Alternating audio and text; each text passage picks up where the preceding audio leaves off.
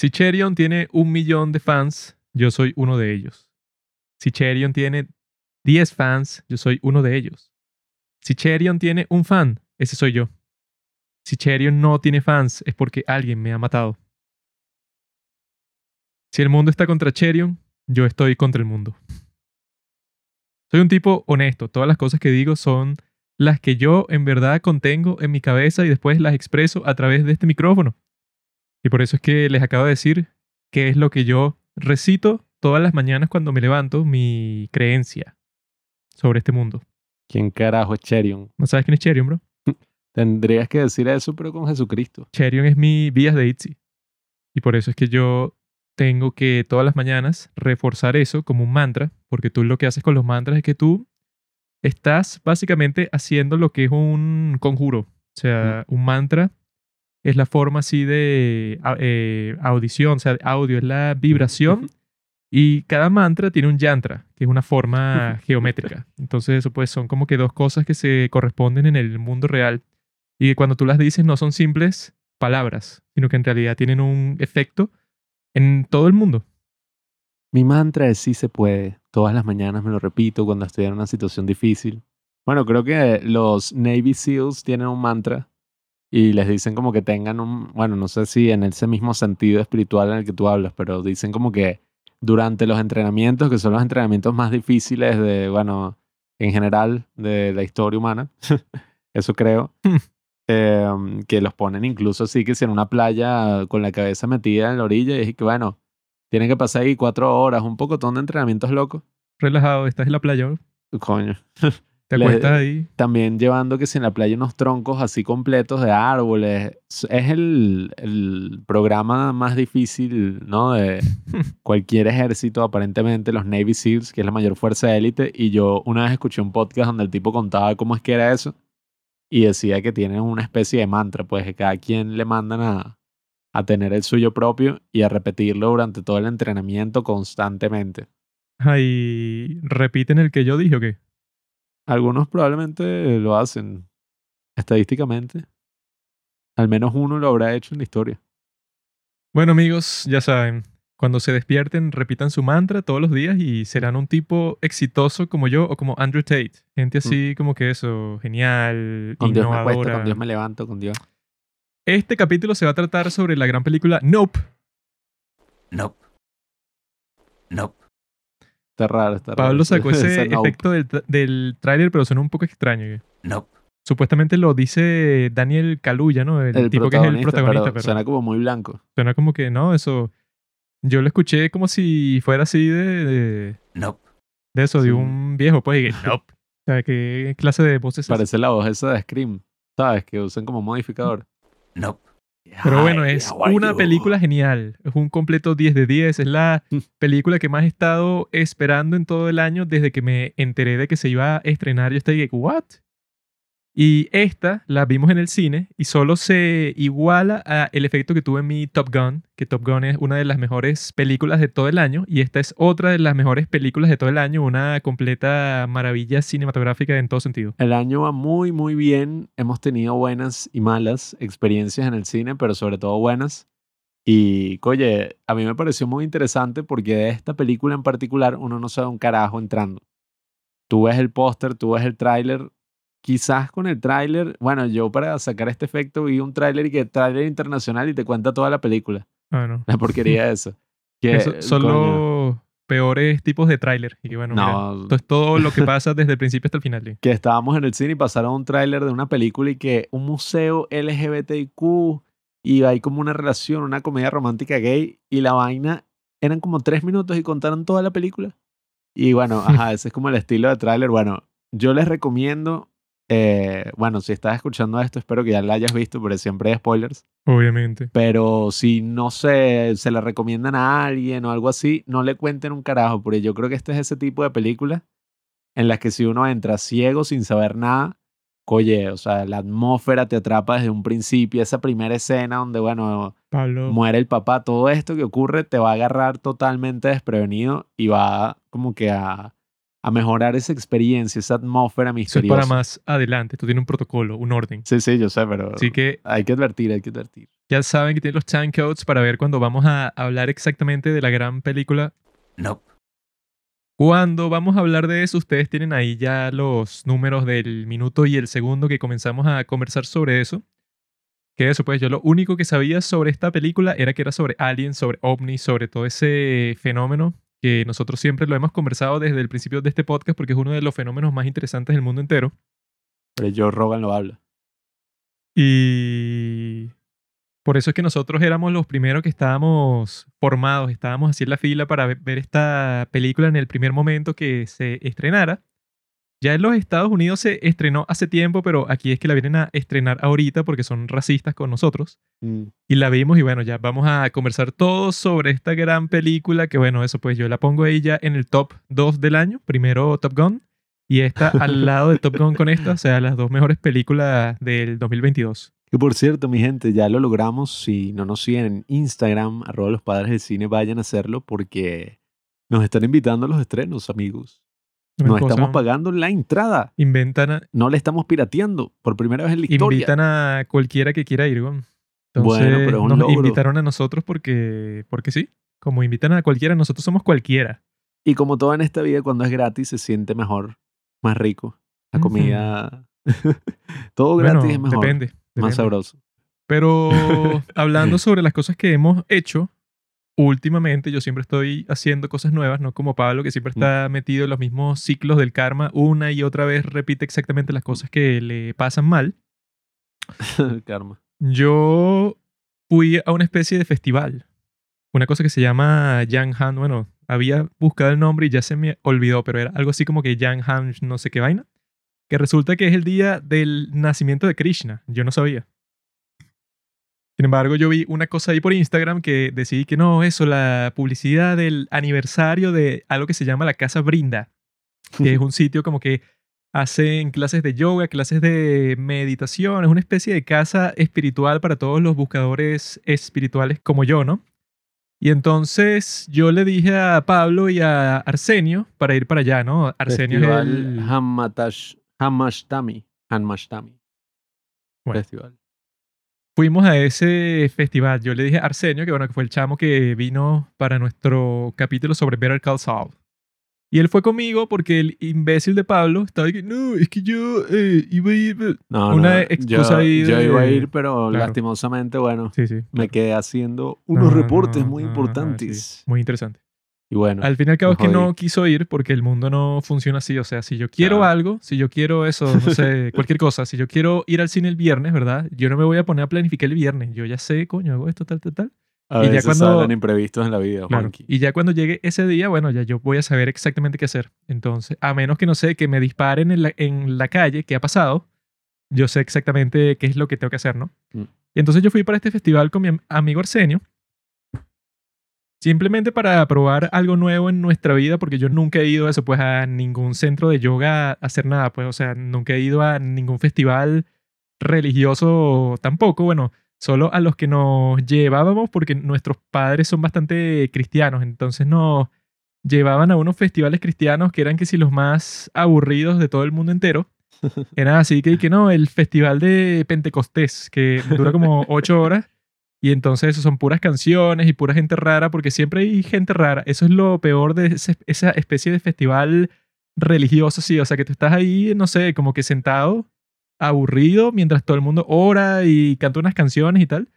Y tú ves como que para la izquierda, de donde, donde está sentado, y hay una señora, no sé, como de 65 años, gritando y poniendo las manos en el cielo, así, como que, ay, Dios mío, sí, estás aquí. Y uno está como, esta mierda, ¿no? o sea, estoy aquí en, un nido de locos. Por eso es que esa clase de festivales siempre han sido, y que bueno, qué aburrido. Y en este en particular, ¿había gente más parecida a esos festivales?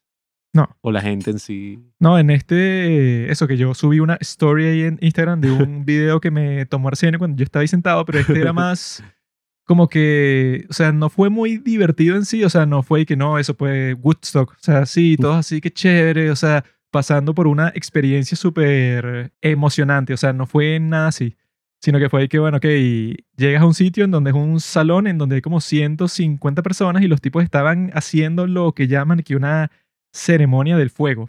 Entonces Mm. tienen un tipo que es el que lidera la cosa y tiene una fogata en el medio de todo. Y hay así como que un altar al dios Krishna y tienen como que una ofrenda con puras frutas y tal. Entonces el tipo estaba como que guiando una meditación cuando nosotros llegamos y cuando llegas te tienes que quitar los zapatos y yo me los quité así pero como que con un poco de duda y que bueno los voy a dejar aquí pero yo nunca he venido para este sitio los dejé ahí pero como que con duda pues y bueno no sé si va a pasar algo si los dejo ahí por mucho Los tiempo zapatos son para las ofrendas. porque era eso, pues, para estar descalzo en ese sitio, porque era así, eso, pues, con un piso así todo pulido y tal. Entonces te sientas ahí y comienzas a meditar, que es algo que yo hago todos los días, entonces no fue muy difícil para mí. Eh, eso, pues, que si cierras los ojos y el tipo calvo, que es el que lidera la, la cuestión, que era un argentino, es y que, bueno, di om, di que sí, Shulhamachan, era así como que todo tipo de mantra y te iba diciendo qué significaba Ah, pero ok. hacía un calor que me estaba muriendo ahí, o sea que sí tenían varias ventanas en todo ese sitio, pero como era una ceremonia del fuego con una fogata en el medio, como que todo el mundo estaba sudando por el calor del fuego del medio y podías oler a todas las personas que te rodeaban, porque son personas sin zapatos Ajá. y son personas que están sudando todas porque tienen la, fo- la fogata en, en, en el medio y bueno, hay humo por todas partes, entonces hace mucho calor, obviamente. Sabroso. Entonces era así como que una especie de sobrecarga de los sentidos ahí, porque yo estaba como que hueles así y hueles, bueno, todo eso, pues, o sea, tu propio olor, el, el de al frente, el de al lado, todo. Bueno, a mí me da risa que cuando uno recita ese tipo de cosas en otro idioma, ¿no? Uno no sabe lo que están diciendo. Puede ser cualquier cosa. Puede ser como cuando uno está en un sitio, un negocio de extranjeros y ellos empiezan a hablar entre ellos y bueno, el 99% de los casos son insultos dirigidos hacia mí.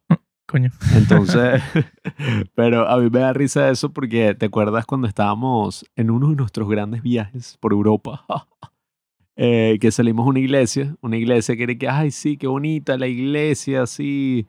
Eh, mis padres que son extremadamente católicos estaban súper emocionados y cuando salimos de la iglesia nos paró un tipo de Krishna, a Juanqui y a mí, y que se te cayó. Y yo y que, ah, y que, que se me cayó y que, sí, que se te cayó. Y yo que, ajá, o sea, ¿qué? Y la sonrisa.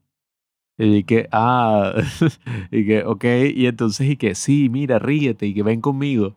Y que recita estos versos. Entonces sacó como un papelito y Juanqui y yo estábamos y, are, are. Así mi mamá, y que, no, no, ¿qué es eso? Y que fuera, fuera. Y que, y, eh, déjelos en paz. Y que no, estaban a punto de meterlos en un culto.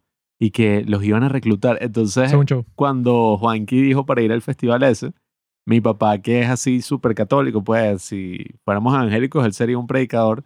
Mm. Él estaba así todo y que, no, y que uno los invita a ir a la iglesia, a ir a una actividad y les dicen que no, pero para ir a una broma así, eso, Hare Krishna, que les lavan el cerebro, eso sí. Y eso sí, mira, y eso es la rebeldía contra los padres. No es lo mismo, no es lo mismo. Pero a mí lo que me da risa es que, que bueno, yo quería haber ido, pero bueno, Te dan risa muchas cosas, ¿no? Sí, pero es que esta experiencia uno va para la joda, pues, o más bien, uno va para pasarla bien, así sea una porquería como cuando fuimos que sí, la cienciología, que bueno, Juanqui fue más que yo, pero así la vaina sea aburrida, o sea muy, no sé, pura gente rara, viejo y gente con los que uno no tiene nada que ver, el espectáculo de estar en un sitio así tan fuera de lo común, ya vale toda la pena. Entonces, ¿por qué no fuiste, Marquito? Porque, bueno, no, no podía, chamo. Yo estaba ahí en el festival, ¿no? Y entonces estaban ahí con su ceremonia del fuego y eso fue interesante y fue fino tener esa meditación así en grupo. est- Está cool, pues, o sea, porque uno siempre lo hace solo, pero esta vez tú sientes la energía de toda la gente en el sitio, entonces te sientes así como que conectado con todo el mundo, ¿no? Luego de eso fue como que una obra de teatro, pero un poco chimba, porque la gente que actuaba en esa obra, obviamente, ninguno era actor de nada, sino que era que, bueno, obra de teatro, pero que sí con gente de los voluntarios que, que están ahí, ¿no? Y los tipos, bueno, eso, estaban como a 20 metros de donde yo estaba y no se les escuchaba nada. Y que, así, o sea, porque los tipos hablan así en este tono. Y que, ha llegado el gran Krishna, el niño que va a llegar. Y yo dije, mi bro, si estás haciendo una obra de teatro Oh, en un salón con un montón de ventanas, eso que la acústica no va a ser perfecta, tienes que hablar así que, hola amigos, eso, tienes que estar casi que gritando súper fuerte para que todos te escuchemos hasta el fondo. Pero eso, pues, o sea, fue un poco aburrido porque no se escuchaba nada de lo que estaban diciendo. Luego fue un baile y tal, una cosa ahí, bueno, de un baile indio que lo hizo una señora que sí de cincuenta y pico de años y yo estaba ahí, bueno, no está moviendo mucho el cuerpo, así que no sé si es mucho baile así porque movía más como que las manos en unos gestos así, pero no movía mucho los pies ni el cuerpo ni nada. Entonces yo estaba ahí, bueno, esto es un baile, pero como que para señoras mayores. Me imagino que ahí siempre están que si los familiares todos incómodos, que si los hijos y que, ay, sí, vayan a ver a su Yo vi madre". como cinco o seis niños que todos estaban con una cara así que esta mierda, qué fastidio estar aquí cuando pudiera estar en mi casa viendo YouTube. Yo ahí, después de eso, fue como que cuando nos pusimos a cantar todos Arsenio y que Hare Hare, Hare Krishna, Krishna. Krishna, Hare Hare. Fue así eso, que si por 45 minutos, pero lo hacen así como que de distintas maneras, como que con distintos géneros de música, o sea que esté Arsenio fue, y, que no, y que falta la versión de metal o la de rap, y Are, Are, Are o sea, porque era eso, pues que si en todas las formas de música, o sea, todos los géneros tienen una versión de esa cancioncita, George Harrison hizo una que es bien buena. que es exactamente la misma, 10 mil trillones de veces, y eso pues es así como algo hipnótico para que tú estés así como que eso, en el mismo ambiente y eso pues como que la misma vibra con todo el mundo. Pero lo fino del final es que nos dieron comida y gratis. Y yo no sabía eso. O sea, en el póster no te dicen que hay comida gratis, obviamente, para que no llegue un montón de gente y que, y mi comida, sino que tú llegas y ya. Y al, y al final de todo fue que no, para darle las gracias a las personas que llevan preparando las comidas para ustedes todo el día. Que bueno, cuando este se termine, pueden Salud. bajar a la zona de la cocina para que le den su plato de comida. Y yo que coño, no tenía idea. Y me voy con un almuerzo gratis, perfecto. Y entonces fuimos, Arsen y yo, primero a ponernos los zapatos. Y resulta que eso, pues, que nuestros zapatos están ahí. Y yo que, ajá, esta gente, Gente seria, es gente confiable. y que eso, pues, en el protocolo, yo lo que pensé, y que bueno, como siempre pasa en nuestro querido país, Venezuela, que es como que una vaina toda salvaje, yo pensé que no, cuando la gente vaya a buscar sus zapatos, Mm. un montón de gente que, quítate, vale, no, ese es mi zapato, no, niño. Así, pues, o sea, como que una pelea, un conflicto, pues. Pero no, o sea, tenía unas muchachas de protocolo que cuando tú ibas a buscar tus zapatos, es que no, pasa tú, tú, tú y tú. Así que uno, dos, tres, cuatro, cinco, pasen ustedes. Y se los pone y luego pasa los otros cinco. ¿Cómo eran las muchachas? Nada, más o menos. Y yo dije, ah, mira, tiene sentido, pues están organizando esto como debe ser, porque yo lo que pensé es que no, bueno, cuando sea el final, como son como 150 personas que todos van a buscar sus zapatos, será de que no, bueno, quítate, amigo, no, esos son los míos. Pero no, fue bastante agradable, comimos bien. Después, cuando salimos, comenzó a llover y yo le dije a Arseni que no, mire, esto es un nuevo bautizo para nosotros dos el día de hoy Ajá. es que empieza el resto de nuestra vida. O sea, eso pues hoy vamos a cambiar completamente como personas. Y fue así, o sea, ya hoy yo me siento completamente distinto. Si le dan un plato de comida a Juanqui, mire, miren lo que logran. Imagínate si te hubieran dado que si comida coreana. Un plato de comida así, con arroz coreanitas. así que sí, con eh, vegetales y tal. O sea, como que una comida totalmente orgánica, por eso son los centros. Ese tipo de comidas son las que comen todo ese tipo de gente. Yo me acuerdo desde um, una vez que mi madre estaba diciendo y que no, vamos a esta actividad buenísima, que la señora Ofelia nos consiguió unas entradas, que esas son exclusivas, esa es una cena, una cena exclusiva que se hace una vez al año en la iglesia. Y nosotros fuimos y era un bingo para vagabundos eh, que duró como tres horas en la noche así y fue al final que, que, bueno, las señoras llevan ahí cocinando, ¿no? Todo el día y que van a traer tremendo arroz con atún. Y entonces salieron con unos platos de arroz amarillo sin nada y que, güey, todo el mundo ahí comiendo. Sí, o sea que no sabía nada, pero Y como que que todo el mundo que estaba ahí estaba celebrando porque nunca habían tenido una comida así en los últimos seis meses, no sé. Y yo de pendejo por alguna razón y que, coño, una cena exclusiva. Eso debe ser el pavo, la vaina, no sé. Tonto. No sé ni por qué pensé eso. La diferencia entre esto y todas esas cosas cristianas es que las cosas así de ese estilo que son y que vamos para la iglesia y tal, y entonces el cura, eso, va a dar como que una ceremonia y eso, ¿no? Entonces son que si un discurso, eh, una historia moral de la Biblia, como que para enseñarte una lección, pero la historia dura como 45 minutos y todos están así, pero como que un ánimo totalmente Mm. serio, todos así como que, "Hmm, esto es una cosa que nadie puede corromper, o sea, si tú, no sé, eh, así, sí, o sea, todos haces cualquier tipo de ruido, todos y que, mi bro, esto es algo serio. La gente te ve así con una cara, pero bueno, una cara de culo. Todos tienen una vibra así que es y que no, mira, esto no es una fiestica, esto no es nada. O sea, incluso que si estás cantando canciones, pero es y que esto es para el Señor, ¿oíste? Esto es algo resp- respetuoso. Y que ladilla. Pero yo- yo en esta quiero- cosa, yo lo que Ajá. le dije a Arsenio y lo que le dije a unas señoras ahí con las que me puse a conversar, yo dije, ah, mira, pero se siente la vibra fina de todo el mundo que, que eh, están aquí y que, mira, eso, se ponen a bailar, se ponen a cantar, están todos descalzos, o sea, es más así como que una, o sea, sí se siente más ánimo de fiesta. No, o sea, que no es una fiesta como tal, pero sí se siente que la gente ahí está más para disfrutar el momento y las cosas que están pasando. No hay que esto es un rito muy importante que se hace cada vez al año, porque, o sea, no es así como que una formalidad excesiva, sino que en realidad están ahí porque, bueno, que los hace sentir bien lo que están haciendo y la pasan bien y tal. O sea, eso es lo principal. Y el resto de las cosas, o sea, eso pues yo no, yo no sé nada sobre Krishna, sobre un carajo, pero yo estaba ahí y la pasé bien, pues. O sea, que yo- no iría para una misa para pasarla bien porque yo eso pues, o sea, casi que a todas las misas que he ido son, y que bueno, o sea, está el sacerdote ahí y el tipo se pone a hablar por un montón de tiempo sobre lo que le dé la gana. O sea, es una clase de filosofía. Y eso, pues, o sea, es Misa. exactamente como que el mismo protocolo y todos repiten al mismo tiempo la misma oración, pero es como si eso, pues, como si el tipo está como que en un contrarreloj porque él tiene que terminar el rito, ¿no? En este caso, es que, bueno, eso, pues, o sea, si quieres hacer una meditación larga, o sea, que es cool, no, no, es y que ahora vienen las ofrendas, ahora viene el Padre Nuestro que todos nos ah, agarramos de las manos para recitarlo al mismo tiempo, o sea, siempre va a ser exactamente igual la misa. Lo único que cambian son las lecturas que leen, ¿no? Pero esto, o sea, yo creo que cada vez que tú meditas va a ser distinto, ¿no? O sea, tiene más como que ese aspecto personal que tú lo mismo lo determinas.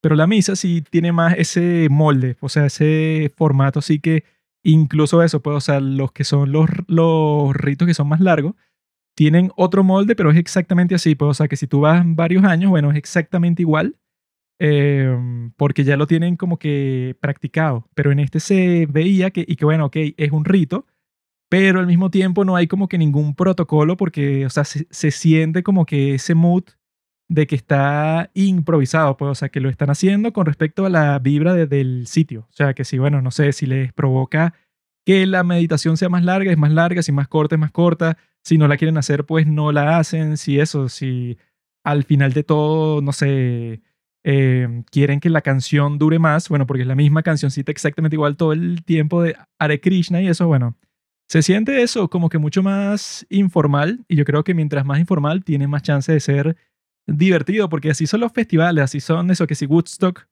tú no vas tanto así y que no, bueno, a las 5 es la presentación de, no, o sea, tú vas a estar ahí con la gente y que mira, mano, pásame la droga, o sea, eso es lo, imp- lo importante de todo es eso. ¿Cuál fue la droga que consumieron en el festival este? Yo lo que le dije a Arsenio es que no, bueno, obviamente que todos los que están aquí compran y venden droga, pero no le van a comprar ni a vender droga a nadie outsider como nosotros, que era la primera vez que íbamos. Entonces tú tienes que hacerte amigo primero antes de que menciones ese tema y que, mira, mano, no me vendes ahí el LSD.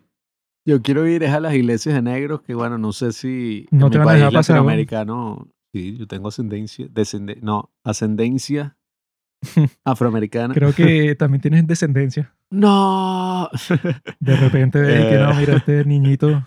Eh, pero no sé si eso existe en Latinoamérica. Aquí existe como todas esas iglesias así evangélicas y de distintos cultos. Bueno, en Estados Unidos las mega churches, mega church, que son que sí, bueno, Son finos. 30 mil personas y el pastor así, pero en la broma católica también tú ponte a ver, o sea, si el cura ese da que si tres misas al día, todos los días de la semana, el tipo ya estará como, bueno, ya, o sea, qué fastidio, porque es lo que digo, a mí la iglesia me parece muy interesante el aspecto comunitario, cualquiera de las religiones organizadas, porque yo creo que es un aspecto importante, Pero claro, se ve desvirtuado cuando tú vas y es que sí, eso, pues un viejo y que, hermano, sí, todo el mundo con un show y no conoces a nadie y nadie te habla, o sea, que es una broma como que, bueno, ajá, ¿dónde está el aspecto cultural acá? Y que, ah, claro, me conseguí a mi vecino en la iglesia, Sí, bueno, aquí nos pusimos a hablar y fuimos a comer. esta era la primera vez que yo iba y me puse a hablar con tres señoras cualquiera y que, eh, ¿qué tal? Sí, bueno, esto está cool aquí, ¿no? Hola, Chévere. vale, ¿qué están así? ¿Qué- ¿Quieren irse a tomar algo? Eso pues, pero para conversar y ya, y fue ahí que, hola, ¿qué tal? Ah, no, sí, que bueno, aquí hacen muchas cosas chéveres y tal, pero eso pues, o sea, que era como que más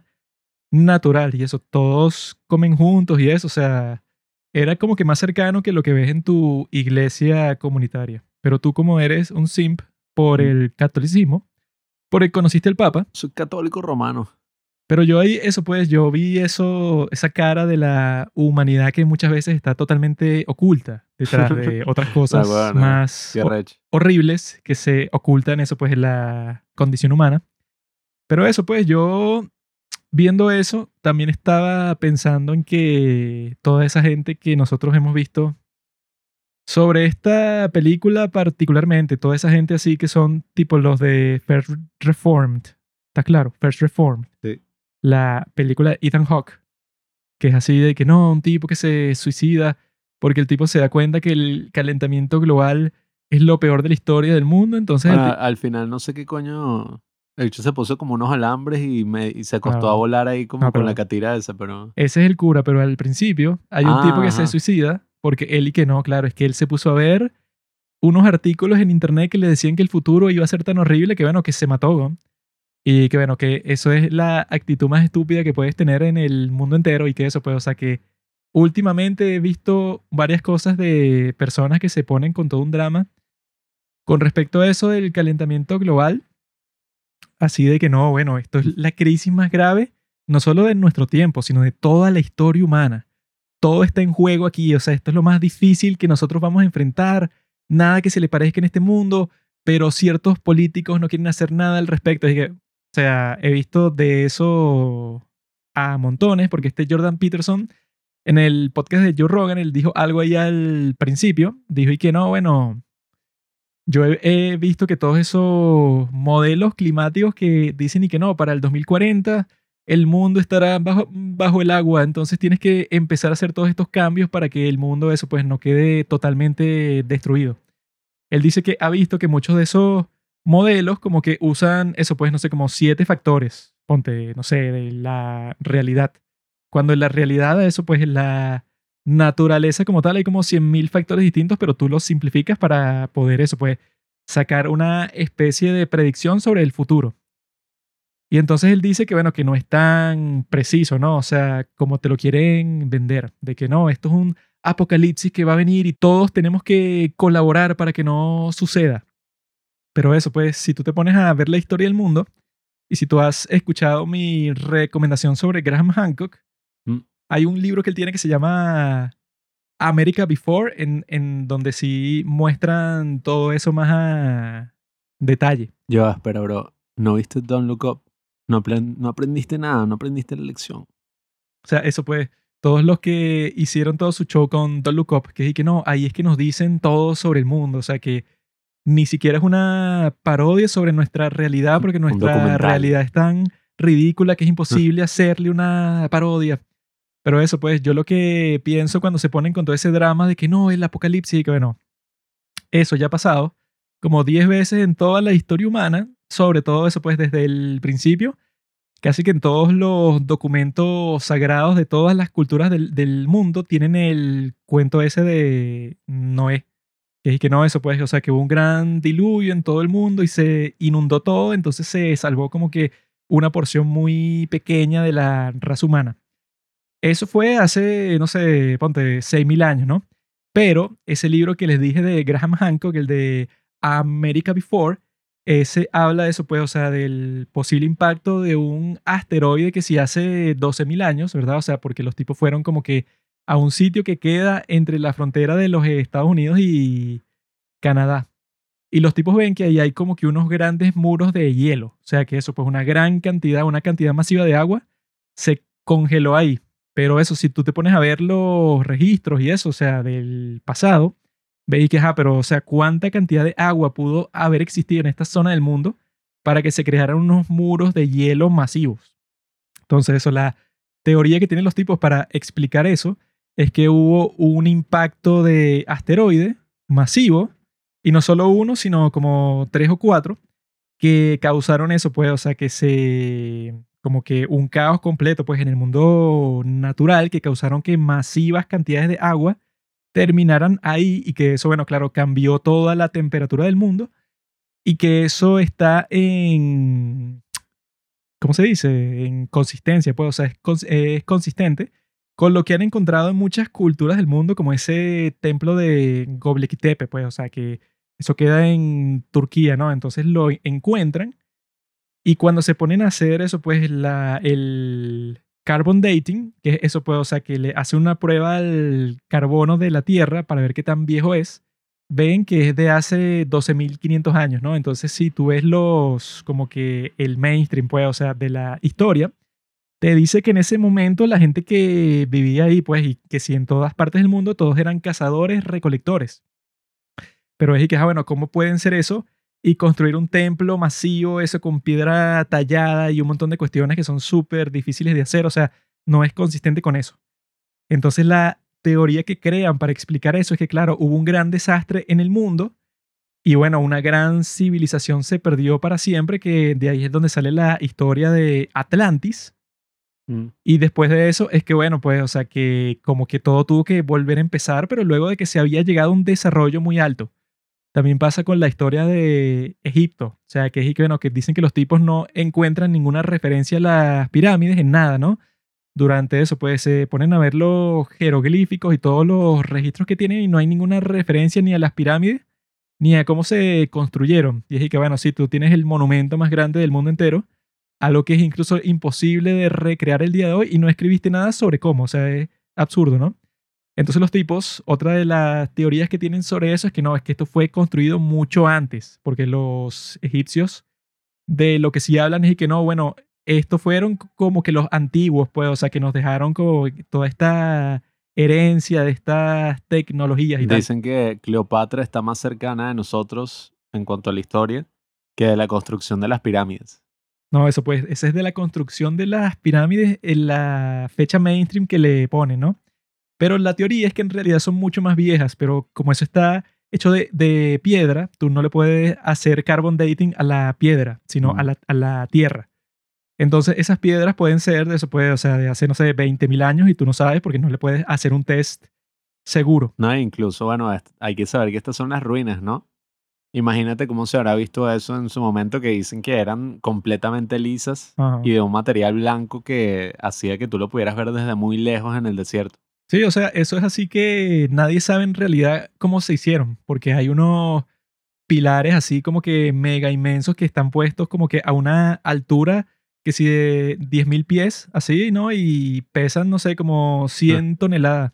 Y hay que explícame cómo carajo subes por una rampa 100 toneladas con la tecnología que supuestamente tenían en esos tiempos. Nadie sabe, ¿no? Pero eso... El, los alienígenas ancestrales. El punto de todo esto es que han ocurrido como 10.000 apocalipsis en toda la historia del mundo. Sea por el clima, sea porque cayó un asteroide, sea porque hubo una guerra y no quedó casi nadie vivo, o sea porque vino una enfermedad y mató un montón, a un montón de gente, pero increíble. Bueno, eh, un breve inciso ahí, yo quisiera recomendar los dos documentales, el de Fireball y el otro Into the Inferno de Bernard Herzog, porque desde la perspectiva de eso, los volcanes y el otro, los asteroides, tú puedes ver que a lo largo de la historia, como dice Juan, que han ocurrido, bueno, muchísimos cataclismos, eventos apocalípticos que han borrado, bueno, de la historia muchísimas civilizaciones. y el punto es que obviamente eso va a volver a pasar sí o sí. No hay que no.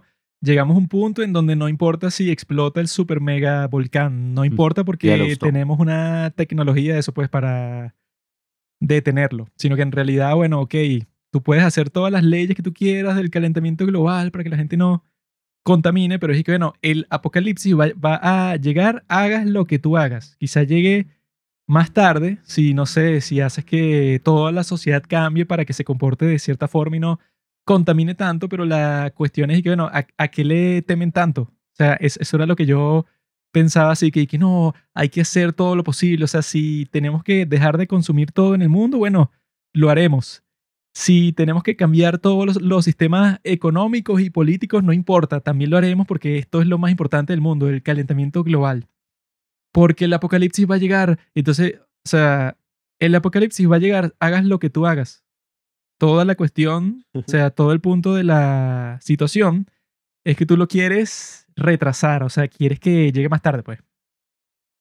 Y la pregunta es ¿por qué? O sea, si mucha gente que yo veo que dice eso y que, bueno, tú eres un maldito miserable en tu día a día, tú eres un tipo que eso, pues, o sea, que dices, incluso te, te quejas constantemente en redes sociales, que dices que tu vida es un- una porquería y que no, qué fastidio, que tengo que ir al trabajo y llego para la casa y bueno, me, me pondré a, a ver Netflix, pero soy un infeliz porque eso, pues, porque no tengo más nada que hacer, sino gastar el tiempo, eso pues, son de los que celebran, así que llegó el fin de semana por fin, porque odio mi vida. Y el fin de semana es el único momento en donde, bueno, puedo, no sé, tomarme una cerveza y pretender que soy feliz. O sea, lista. Tienes un montón de gente así que dice que no, va a llegar el calentamiento global, hay que cambiar todo. Y que, ah, pero ¿de qué sirve tu vida? O sea, tu vida no vale nada. Entonces, sí, se pierden millones de personas que son exactamente como tú, no importa, ¿no? o sea, eso a nadie le importa. Yo creo A que mí no me importa y es probable que a ti tampoco te importe, porque eso, si te quejas tanto sobre que tu vida es una mierda y te pones a quejarte por el calentamiento global que lo va a destruir todo y porque la gente no quiere hacer nada sobre eso, eh, nada de eso importa. Al final se va a joder todo.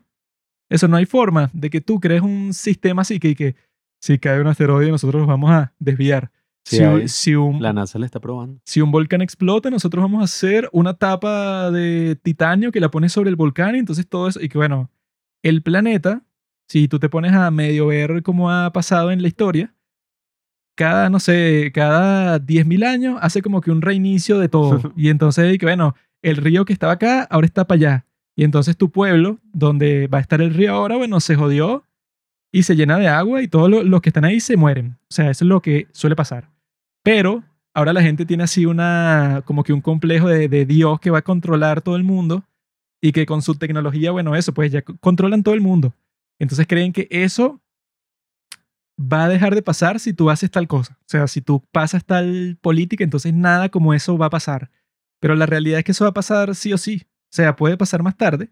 ¿Y El problema eso? subyacente ahí es la arrogancia y desde otro punto también ese miedo constante a que, ay, tal, porque, bueno, es que eso de, de todas formas sí es un tema deprimente, pues así lo veas desde la perspectiva de Juanqui, No es deprimente. o desde otra perspectiva pensar que, ajá, o sea, mucha gente se pregunta eh, que, bueno, si bien todos vamos a morir, una gran parte de nuestras vidas se basa en que una vez, en la creencia de que una vez estemos muertos, nuestro legado continuará, habrán otras personas, o sea, la humanidad en sí, por ejemplo, por eso es que la gente muere por una causa, por eso es que la gente, no sé, dedica su vida a crear algo con la esperanza de que generaciones futuras, eso, pues se vean beneficiadas por esa gran creencia que tenemos en el futuro, pues, y esa esperanza.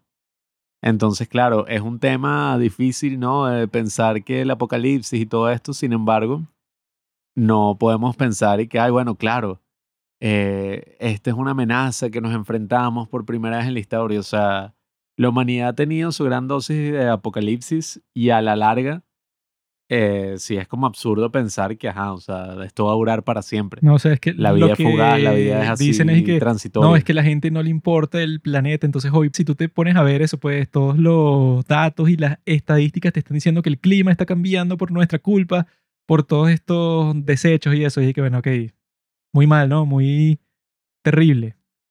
Pero la reacción que tiene mucha gente frente a eso es y que no, entonces, claro, entonces todo lo que se ha hecho en el mundo es una mierda. Y eso, ¿no? Y que la raza humana es como que un virus que se metió en el planeta para destruirlo, pues así que lo contamina y lo daña. Esas narrativas de que los humanos en verdad son los malos, que... No, eso puede, o sea, que son un virus, pues.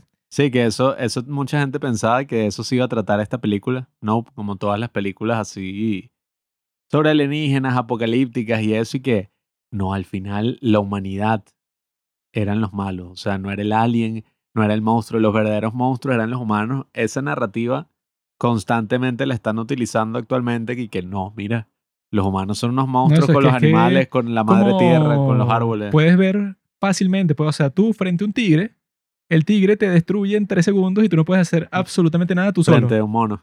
Entonces, no, Gordy. entonces no es que estás y que no, claro, es que el, do- el dominio de la humanidad sobre la naturaleza es tan completo que bueno, que eso, no, que hemos destruido todo y sin razón. Cuando es y que bueno, ok, es mentira, obviamente, Mm. porque hace, no sé, 200 años y que bueno, el impacto del ser humano en, en el mundo es y que cero. Y tú apenas estás sobreviviendo en, el mundo peleando contra todo tipo de fieras, de animales que te mantienen eso, pues en un estado de supervivencia todo el tiempo, de qué coño voy a hacer y no, si, y si llueve mucho y me cae un rayo, y, o sea, eso pues, o sea, tú estás a merced del mundo entero, pues. Pero entonces hoy dije que no, entonces nosotros que con nuestro dominio, o sea, No, y que además es como muy loco, ¿no? Porque si te pones a ver la historia en general, el universo, el tiempo, nosotros tenemos aparentemente 250 mil años, ¿no? Los Homo sapiens de existencia. No sabemos muy bien qué carajo pasó en gran parte de esa existencia, solo tenemos registrado que sí 12 mil años. Y ni siquiera es que registrado como, bueno, como lo registramos ahora. Pero eso, hay otras especies que, bueno, millones de años de existencia. O sea, yo vi que los Homo erectus, si no me equivoco, tuvieron eso, pues, o sea, si no eran millones, eran cientos y cientos y cientos de miles de años. Mm. Y entonces uno se imagina como que, bueno, qué loco, ¿no? O sea, nosotros tenemos no sé cuántos años de la civilización moderna, pues avanzada, que si el Internet, eh, todo este nuevo mundo en el que estamos viviendo y ya nos enfrentamos como que a la posibilidad y que sí, del apocalipsis. Entonces, claro, es una idea ahí como difícil de llevar para muchas personas, pero bueno, que yo creo que el, el mayor aprendizaje viene desde, y la mejor aplicación pues de esto, viene es desde las cosas que nos pasan, por ejemplo, lo del COVID todas estas cosas así, nos han demostrado que nuestros modos de vida no son así inamovibles. O sea, quién sabe, puede pasar lo que sea y eso pone en jaque y amenaza cuál es nuestro modo de vida actual. O sea, eso pasa con políticos de mierda, con cambios en la sociedad, con guerras, como pasó en Ucrania, o sea, con cualquier tipo de evento. Entonces, claro, eso extrapolado a algo natural, o sea, que ha pasado en toda la historia, coño. Tiene que quitarnos un poco esa arrogancia de pensar de que, ay, sí, esto va a durar para siempre, uh, sino que eso, pues las cosas buenas en la vida es que lo son efímeras. peor es que los que piensan eso no es tan y que no, que chimbo que lo que pasa hoy se vaya a terminar porque lo disfruto tanto, sino que Sí, que esto es una mierda. sino que están y que no, es que yo no quiero tener hijos en este mundo porque es tan terrible que yo no quiero traer a una persona nueva para un sitio que está tan destruido en todo sentido de la palabra. Y ahí queda, bueno, ok, si tu vida es tan miserable que piensas eso, entonces si la pierdes, ¿a quién le importa? O sea, no significa nada. O sea, Yes. eso pues, si millones de personas como tú exactamente, que no disfrutan nada, se mueren, no es que, oh, mira, la humanidad, qué terrible. Nadie le importa, ¿no? o sea, porque tú mismo estás di- diciendo que, que no, eso, el mundo es terrible, tu trabajo no te gusta y entonces está ahí, no, que tengo que llegar a mi casa, pero en realidad no me importa porque lo que voy a hacer es ver Netflix y me aburro y, ay, Dios mío, el mundo es terrible, o sea, eres una persona así. Y al mismo tiempo y que no, Dios mío, el planeta, la humanidad, qué valioso, cuando, bueno, ok, será valioso para alguien, pero no para ti, tú eres un tonto, tú no sabes nada. Pero eso, pues, eh, eso era lo que yo pensaba sobre eso, sobre todo eso de que no, se va a perder todo. Si quieren saber qué es lo que yo estoy haciendo, escuchen mi recomendación, que ahí probablemente eso, pues comenté un poco de algunas cosas que pasaron recientemente sobre la hombría y sobre esta actividad que estaba haciendo, que es el taekwondo, las artes marciales, todo esto. Escuchen mi recomendación, que ahí converso un poco al respecto y así un poquito más, un poquito más de tiempo, más concentrado y bueno, creo que ya podemos ir con Nope. Nope es la mejor película de todos los tiempos, pienso yo. Nope. Es una gran película. Ciertamente, por fin, luego de tanta expectativa que yo tenía y sin saber nada, solo con saber que se trataba de extraterrestre, y bueno, ya eso es todo lo que yo necesito para ver una película, y más que sea de un tipo como Jordan Peele, que bueno, que está en un buen momento y que le dan toda la plata que él quiera para hacer lo que sea, porque, bueno, le fue muy bien con lo primero que hizo, le fue muy bien, entonces fue que, bueno, dale todo a él. Y es muy loco porque uno tiene en su cabeza y que no, el director de cine. Tú tienes que hacer 50 cortometrajes, ganar no sé qué, qué festival, ir escalando posiciones y listo, ya saca, bueno, llegas a tu nivel en que puedes sacar tus películas, tus obras maestras. Este tipo obviamente estaba muy bien conectado en la industria, ya era un actor reconocido de comedia, o sea, ni siquiera es que Brad Pitt, o sea, era un actor así. Coye le fue extremadamente bien hasta el punto de ganar un Oscar con Get Out y esta es su tercera película y ya de verdad parece que el tipo fuera un director así reconocido. El que, tipo es as- así de- como... No sé, de años. Barack Obama, pues, un tipo decente, normal, pero como es negro, es que no, dale, Claro. ponlo ahí, ponlo en la portada de la revista, dale. El tipo ya a este punto parece que, no, la nueva película de este director y tal, como también ya tiene canas y todo. Pero es interesante. Get Out y Us son dos películas que, bueno, causaron mucho revuelo, sobre todo Get Out, porque trata un tema social súper evidente. Oz ya lo trata de una manera mucho más abstracta y yo creo que en este punto Nope ya no está tan concentrado en hacer este tipo de comentarios sociales que bueno, la gente conseguirá comentarios sociales de todo. O sea, tú puedes poner eso, pues el arte moderno, pones una, mm, un cambur pegado a una pared y la gente ya de ahí puede sacar conclusiones sobre todo. Pero yo no me concentré mucho en ese. En Get Out, sobre todo, creo que sí es interesante para ese debate, para ese análisis. Pero yo creo que este director ya ha llegado a un punto muy interesante en la forma en que maneja el terror. Porque el género del terror no es muy interesante, pero también es muy difícil porque está lleno de demasiados clichés de que yo no me imaginaría haciendo una película de terror y que, ok, ¿cómo asusto a la audiencia? No puedo utilizar jumpscares porque todo el mundo utiliza jumpscares de mierda en sus películas. Tienes que utilizar otro tipo de tensión, otro tipo de cosas. Y siendo esta la tercera película apenas, y bueno, claro, teniendo tremendo equipo cinematógrafo, o sea, un mega equipo detrás, coño, esta película desde el principio que te agarra como con esta escena, creo que la del principio, ¿cuál es? Es como un cuadrado, ¿no? Y te pasa lo del La- padre, ¿no? La del principio es la del mono. Ajá, exacto. Es que, coño, lo que me gusta de este es que tiene escenas. Pasa de la del mono a la del padre así. de. Ajá, pasa de la del mono, la del padre, y después van apareciendo como que los créditos de la película sobre estos, los primeros fotogramas, ¿no? En la historia del cine, que grabados por Edward Muybridge, que son este hombre negro, ¿no? Galopando un caballo. Yo no sabía que era negro, yo creí que era como que, bueno, no sé, características de la cámara. Pero, coño, solamente con esas tres escenas yo ya estaba al 100% conectado y que listo. O sea, si esto dura cinco horas, me compraste, porque, coño, desde eso, sí, o sea, desde eso horas. del mono, que uno dice que, bueno, qué carajo, o sea, qué, qué coño está pasando aquí, un mono Sí, bueno, es que ya desde que ensangrentado matando a una niña. crea un misterio que te dice que, ajá, y esto era sobre extraterrestres, pero hay un mono que como que mató a alguien en un estudio de algo de televisión, sí. y hay un montón de sangre y el maldito mono está cubierto de sangre y que, ay, ¿esto qué tiene que ver? Desde el principio te pone así todo un misterio. Y eso de que, bueno, muere el papá, ¿no? Al principio, coño, ya ahí tú te das cuenta que poco a poco este director eso ha ido creciendo, pues ha ido avanzando. Desde Get Out, que la película sí tenía esos tonos de comedia, así. Mm. Claro, este tipo hizo la serie Key and Peele, que es comedia al 100% pura, tipo SNL.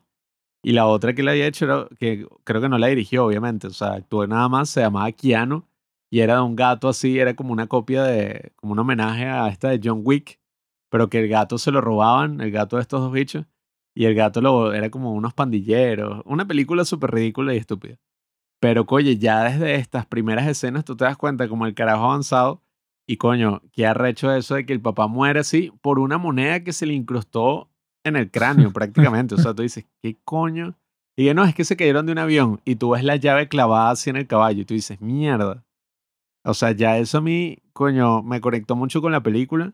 Eh, tiene, claro, este actor que es el mismo de Get Out y de 50 Million Merits, el episodio de Black Mirror, que algunas personas criticaron como que su actuación en esta película. Tú me dijiste Jake Paul, ¿no? Dijo que... na- Logan Paul. Logan Paul, perdón. Dijo Logan que no Paul le había gustado. criticó su actuación, sino que dije que no. Y para qué ponen a un actor tan bueno a hacer de un papel de un tipo que casi que no dice nada, o sea, que tiene como que una personalidad que no es muy divertida de ver. que para qué lo ponen a él haciendo ese personaje cuando eso no lo ponen como que a actuar de una forma muy intensa. Pero yo estaba ahí que, bueno, es una crítica estúpida porque, ok, Mm. si era necesario para que la película fuera así, o sea, si el tipo decidió que la personalidad del protagonista fuera así, bueno, de que no debería ser así, que bueno, sabrá el tipo que la hizo, ¿no? No, y a y veces el uno ve películas... actor también aceptó a participar así, pues entonces no es que, ¿por qué lo ponen? Y que bueno, a él nadie lo pone, sino que él decidió. No, y que uno considera la misma trama de la película y tiene sentido que él actúe así, pues. O sea, se le acaba de morir su papá. Hay un alien No, y gente que volando en si su, personalidad es así, bueno, ¿qué? O sea, No, y eso ha pasado, por ejemplo, hay películas que no creo que este sea el caso, pero sería interesante. Como esta de Burning, que está en Netflix y se la super recomendamos, de Lee Chandong. El protagonista es como yo lo definiría un pedazo de verga, o sea, un tipo cero carismático que no expresa casi ninguna emoción. Sin embargo, eso te hace pensar como que, ajá, ¿y qué hay detrás? O sea, ¿por qué este tipo se comporta así? O sea, ¿qué bueno, es que este te lo ponen así como que una de las partes principales. O sea, que es que, bueno, que él cuando está en, en el estudio ese, él no sabe qué hacer porque Sí. falta la hermana que es la carismática, Mm. que da un discurso. Y que sí, que nosotros que hemos estado en este negocio desde generaciones atrás y cuenta toda la historia. Mientras el tipo cuando lo iba a hacer, porque ella no estaba, es que, hola a todos, eh, sí, bueno, eh, yo les iba a decir, así, pues, o sea, que él no sabe qué hacer porque no lo ha hecho antes. Y que él eso, pues, o sea, que le dice como que las precauciones a la gente, pero no lo toman en serio y Sí, bueno, no le paran. termina en desastre la cuestión y lo despiden a él. Pero eso puede, o sea, que no es así que la personalidad y que no, es que tiene que ser de esta forma. Y que, bueno, si el tipo se comporta así, el director debe tener idea por qué. No tiene que ser una estrella de película de acción. Esta no es el día de la independencia o una cosa así épica y que mira, Will Smith. la lucha contra el alien y tal. Sí tiene esos momentos épicos, pero yo creo que las cosas han ido cambiando un poco, ¿no? Y bueno, no sé si este sería un gran blockbuster como tal, así de verano. Coño, claro. Eh, debería El- calificar ahí. El mismo Jordan dijo que el tipo, eso pues, y que cuando estaba en el momento de la pandemia, así que todos estaban pensando y que, bueno, ya los cines como que están en un gran peligro y que, bueno, que sí quebraron un montón de cines. Entonces él cuando escribía su guion, él y que, bueno, yo quiero hacer algo mega espectacular. O sea, yo quiero hacer algo que te obligue a ir para el cine que tú digas y que no, esto es tan increíble, pues, o sea, yo quiero ver algo así, o sea, con una música épica, con unas imágenes increíbles, él eso, pues, y que como que le hizo énfasis exageradamente a todo lo que tiene que ver con el, espectáculo en su película, así que eso, o sea, que sea en IMAX, que todo esté totalmente pulido así, para que todo el mundo vaya al cine y que eso, que los cines no mueran, porque claro, o sea, ya casi todo el mundo que va al cine es para ver películas de Marvel o de superhéroes en general, porque claro, son las que tienen como que el super espectáculo, porque tienes efectos especiales, acción, peleas, todo. Pero eso, pues, o sea, si hay como que la ventana ahí para que sea como otro Nolan, porque Nolan también ha dicho cosas parecidas. O sea, que, bueno, yo quiero hacer algo súper loco, algo así que, bueno, como Tenet, pues, o sea, que requiera mucho dinero y que sea así lleno de efectos y mil cuestiones, pero que no sea la trama de superhéroes de siempre, porque, bueno, qué fastidio que todo sea así, sino que sea una gran película, pero que también tenga un gran espectáculo. No, y que mucha gente pensaba que ese ya era un debate cerrado. Como que, ay, bueno, obviamente el streaming ganó. Porque ya la gente eso, ¿para qué va a salir de sus casas, a ir a un cine, a Bueno, ver yo- una película? Creo que sí ganó, pero que no fue como que una victoria contundente así, sino que va a ser poco a poco, porque Sí, ajá, tú te das sigue cuenta- pasando cosas del cine, pero ya la mayoría de la gente, pienso yo, dirá "Ay, que, ay, qué fastidio, me quedo en la casa. Esa de Top Gun la querían poner en estreno así de streaming y Tom Cruise se opuso estrictamente como que mira, esto no lo van a estrenar hasta que se pueda volver al cine. Por eso es que vimos los trailers de Top Gun, bueno, que sí es del 2019, Mm. que era cuando se tenía que haber estrenado como tal, pero bueno, resultó que la pararon tres años, dos años para estrenarla en los cines así bien. Y es una de las películas más taquilleras así del momento, pues por muchas razones, pero por eso principalmente la gente decía que si esto hubiera estado en un servicio de streaming, hubiera sido como, bueno, X. Y eso es lo que también mucha gente ha criticado de los servicios de streaming. Netflix, por ejemplo, ahorita perdió un coñazo de acciones, bueno, desde hace meses ya. Un pocotón de usuarios se han ido en Netflix y ha perdido valor del mercado. Y mucha gente comenta que cuando tú estrenas una película en streaming no se siente tan épica como esos estrenos así, que era, bueno, blockbuster, pues. Blockbuster quiere decir películas taquilleras que se llena la calle, pues, o sea, literalmente la cuadra se llena en una cola de gente que quiere ver la película. Bueno, ha pasado que muchas películas buenas que se estrenan en streaming pasan desapercibidas porque la gente dice como que, bueno, no sé, no me llama la atención y ya no le prestan tanta atención, no es un nombre reconocido, bueno, queda así para la mierda, pero a mí me pareció muy buena idea, oye, que hayan hecho un espectáculo con esta historia porque es algo que hasta el momento no se había hecho con esta nueva concepción de lo que son los aliens para la cultura.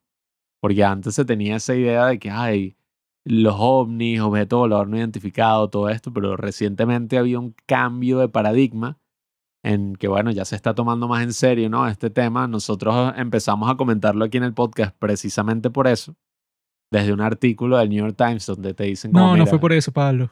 Bueno, ese fue uno de los motivos principales. La gente curiosa como yo, que siempre está buscando todas las cosas nuevas del mundo, ya yo estaba investigando ese tema como que desde que tengo como seis años. Bueno. Pero Pablo, y que no, y que por los artículos de New York Times, eso bueno fue, eso fue una noticia que salió, pero... Ha habido un cambio de paradigma desde el 2000, a ver, 19, 20, más o menos. Eh, podríamos decir que, bueno, principalmente todo esto que pasó del carajo que trabajó en las fuerzas estas que se pensaba al principio que era un mito, pero bueno, de verdad Estados Unidos había dedicado, eh, o sea, y tenía una agencia que estaba dedicada a investigar estos fenómenos aéreos, ¿no? O sea, todo este tipo de encuentros. Pasó algo que nadie nunca se hubiera imaginado, casi que en la historia, ¿no? Que pasaría, que es que el Pentágono declasificó unos videos donde podemos ver eso, pues, o sea, un encuentro que tuvieron pilotos, o sea, que estamos hablando pilotos de la Fuerza Aérea, sí, pues manejando, bueno, qué sé yo, Top Gun. Los tipos se consiguieron con uno de estos objetos voladores no identificados. Y uno dice como que, bueno, ¿qué carajo es eso? O sea, ¿cómo se mueve así? O sea, que no entiendo cómo funciona esto. Todo el mundo siempre pensaba que, bueno, ese es un loco que vio unas luces, vio un avión, vio no sé qué qué, y entonces todo eso. se registró. Bueno, pero la opinión mainstream decía como que, bueno, eso, pues, o sea, gente loca y que no, los ovnis me llevaron, no sé qué vaina. Y ahorita está ocurriendo este cambio de paradigma porque es como que, bueno, si el Pentágono sacó un video que muestra uno de esos encuentros, o sea, es algo más serio. Pues claro, ahorita hay como mucho debate porque no se sabe muy bien qué carajo pasó, o sea, qué puede ser eso. Incluso cambiaron el nombre aparentemente. Una de las razones que dicen de cambiarlo de OVNI, objeto volador no identificado, a fenómeno aéreo no identificado, o sea, UAP como le dicen en inglés, es precisamente porque no se sabe qué carajo es eso, o sea, no se sabe si es un vehículo. Eh, hay muchas cosas que se contradicen en estos reportes y todo esto, porque claro, no se sabe, pues. No es que ya se clasificó todo finalmente, ¿no? Lo que la gente quería. Obviamente que no, porque los tipos saben qué es lo que es, ¿no? Ellos sí saben. Bueno. Le ponen ese nombre para que los tontos como nosotros pensemos que no tienen nada que les diga y que, bueno, definitivamente es tal cosa. Pero obviamente que algún tipo en la CIA, el mm. tipo está claro y que, bueno, obviamente que tengo esta foto así de, no sé, como a dos, tres metros de esta nave espacial que, bueno, que claramente puedes ver todos los detalles, puedes ver exactamente todo. Existe un tipo que sabe todo eso. Pero eso, obviamente que ese secreto no lo van a estar compartiendo por ahí para cualquiera, sino que ese secreto es para gente VIP, pues, o sea, gente importante que sabe exactamente qué es lo que son, pero tienen toda esa campaña rara que algunos dicen que es y que no, es que ellos quieren que su programa de naves secreto, eso pues, o sea, de lo que están creando lo más nuevo, ellos quieren estar volando eso por ahí y que nadie sepa qué es lo que es, sino que lo confunden y que no, eso es una nave extraterrestre. Cuando en realidad es que si la nueva nave supersónica que tienen estos tipos, que es completamente nueva, entonces no quieren que nadie, o sea, que los adversarios de los Estados Unidos no sepan sobre eso. Pero esa no puede ser la explicación porque eso, pues si tanto en China y en Rusia y en un, un montón de sitios tienen esos mismos programas que investigan esto y que tienen cuentos, o sea, que han pasado en Brasil, en un montón de sitios, pero el de Brasil fue bastante notorio. Pero eso, o sea, si fuera cosas que pasan en los Estados Unidos y ya, bueno, entonces tú puedes decir que, ah, claro, es que los tipos tienen un programa secreto de naves, entonces se inventan eso, pues, o sea, que le dan ilusiones a las personas que en realidad es que no, si hay un programa secreto que estamos investigando estas naves que no sabemos de dónde son y que, ah, bueno, podría ser todo falso, los tipos para cubrir cuando la gente vea estas naves que la gente no se supone que sepa que existan, bueno, ok, ya hay una cobertura. Pero como no solo pasa en los Estados Unidos, entonces, bueno, obviamente que son extraterrestres. Esta es la primera película que se ha hecho, pienso yo, a partir de ese cambio. Porque nosotros hemos aquí hablado de distintos documentales, de distintas cosas que se han hecho al respecto, pero bueno, suelen ser cosas de muy baja calidad, de muy bajo nivel de producción. No es que estén malos del todo, pero claro, han sido documentales, pues. Yo creo que esta es la primera película que yo he visto que toma todo este concepto nuevo de, a partir de estos videos y de todo este, como menciono, este cambio que ha habido, y lo lleva hasta una mega producción de Hollywood que lo que hace es imaginarse, bueno, qué carajo, o sea, podría ser esto, y lo hace de una forma, maravillosa porque juega con todo ese género de películas de depredadores, donde eso, pues, o sea, el ser humano se ve amenazado por un, qué sé yo, este monstruo gigantesco que se lo va a comer, y agarra ese género y lo extrapola a lo de los aliens, y es como que, bueno, quizás esto no es ninguna nave, o sea, quizás esto es una criatura. No, eso que yo pensé que, bueno, como es de extraterrestre, esto va a ser sobre ciencia ficción, que va a ser y que, bueno, quiénes son los que pilotan esa nave. Ajá. Entonces vamos a ver eso, pues cuáles son las características de la nave y llamamos al ejército para que confirme que lo que nosotros estamos viendo no en realidad es algo fuera de este mundo. Pero los tipos, eso llega un punto porque la película la dividen en los capítulos, o sea, que son bueno, de los caballos que se llevan y el mono y eso que le llaman jean jacket a este monstruo, eso pues que sido un platillo volador. Entonces eso pues llega un punto que es el final de uno de los capítulos en que el protagonista dice que no, bueno, pero quizá no es una nave. Y entonces, ¿qué? Y que no, bueno, eso te dejan el misterio que él dice, bueno, quizá entonces, ¿qué es? Y cuando te muestran qué es lo que piensa que es, bueno, eso, o sea, que es una criatura territorial que, que ella piensa que están en su zona, o sea, en su territorio. Entonces actúa de una forma violenta porque piensa que le están invadiendo el sitio. Entonces, cuando te muestran los primeros encuentros con este platillo volador, yo sí quedé eso impactado, en shock completamente cuando yo estaba en el cine con la boca abierta, así que, ¿qué?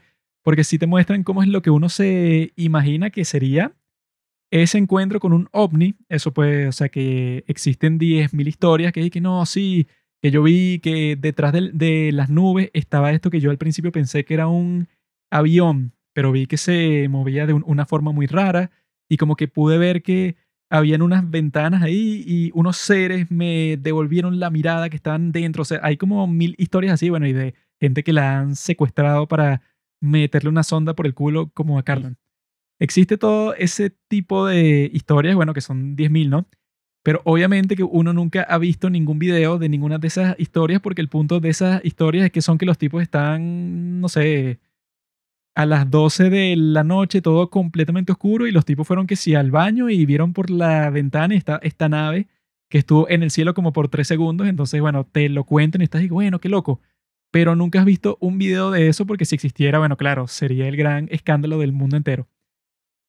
Aquí hacen un buen trabajo en mostrarte cómo sería esa experiencia. O sea, cuando este Daniel Caluya, ¿no? O sea, el protagonista sale así para la granja que él es dueño, pues, o sea, que tiene todos estos terrenos con montañas así, o sea, que es todo plano, entonces puede ver eso, pues, como que el cielo entero, pues, tiene una gran visión. O sea, si yo viviera en una granja, yo estuviera viendo el cielo constantemente y bueno, yo no sé si me sale eso, pues soy el primero en que ve una de estas naves así, pero que lo veo y, lo puedo fotografiar y todo.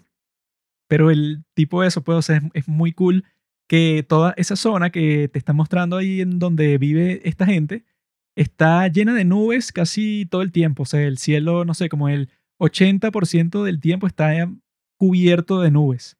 Entonces el tipo no, no es que ve como lo han visto ciertas personas, o sea, que una nave extraterrestre, y no, está flotando en el cielo y eso, y no suena nada, pues es muy, es muy raro que esté ahí sola, y yo la vi como por 15 segundos y salió volando, o sea, no es ese tipo de experiencia, sino que el tipo está viendo el cielo y como que hay algo que está escondiéndose ahí entre las nubes, que es como que una sombra, porque el tipo al principio solo ve sombras, porque eso, están todas las nubes así blancas, ¿no? O sea que te podrías esconder ahí fácilmente si fueras un extraterrestre.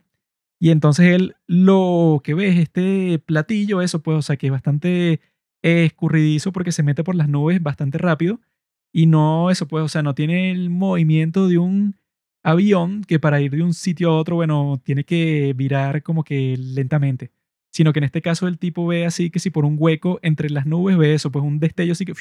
Pero tú ya sabes, eso pues como viste el tráiler y tal, que es una especie de nave extraterrestre así que está pasando por el cielo y el tipo eso pues como te sería lo más lógico pues, o sea que si tú ves algo así, Em, solo ves un destello por las nubes, tú no te lo tomas en serio. Tú no dices y que acabo de ver una nave, sino que tú la ves y que, ah, bueno, quizá, no sé, vi algo que no estaba ahí porque no estaba prestando atención y vi fue una sombra, o sea, un destello y ya.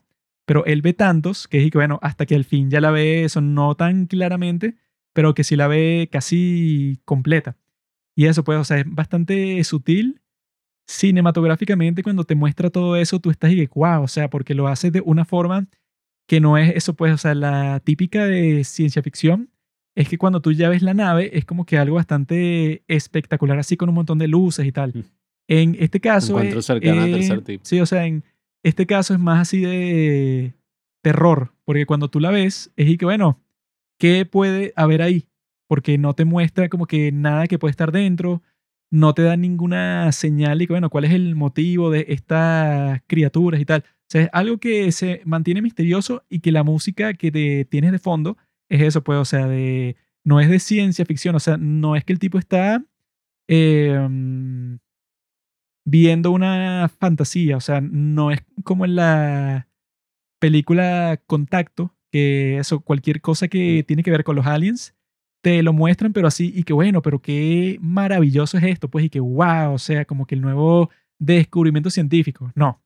Aquí cuando te lo muestran y que no, esto no es nada científico, un carajo, esto no es que me estoy maravillando cuando lo estoy viendo, sino que es que me, me da miedo, pues, porque es algo que no es que lo estás viendo lejos y ya, sino que pareciera, o sea, la forma en que se comporta es como si te estuviera siguiendo, o sea, te está acechando a ti.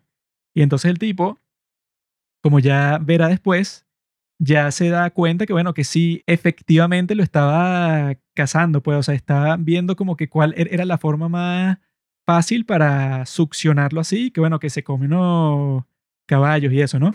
Cuando ya nos damos cuenta que, bueno, que sí, pues, o sea, que no es ninguna nave extraterrestre, sino que es una criatura, bueno, así, pues, o sea, de una historia de terror, pero terrible porque casi que no hay manera de que te libres de ella, o sea, no hay así como que si fuera un tigre, que bueno, ajá, si te metiste en la casa, bueno, eso pues ya es como que muy difícil que el tigre te haga algo, ¿no?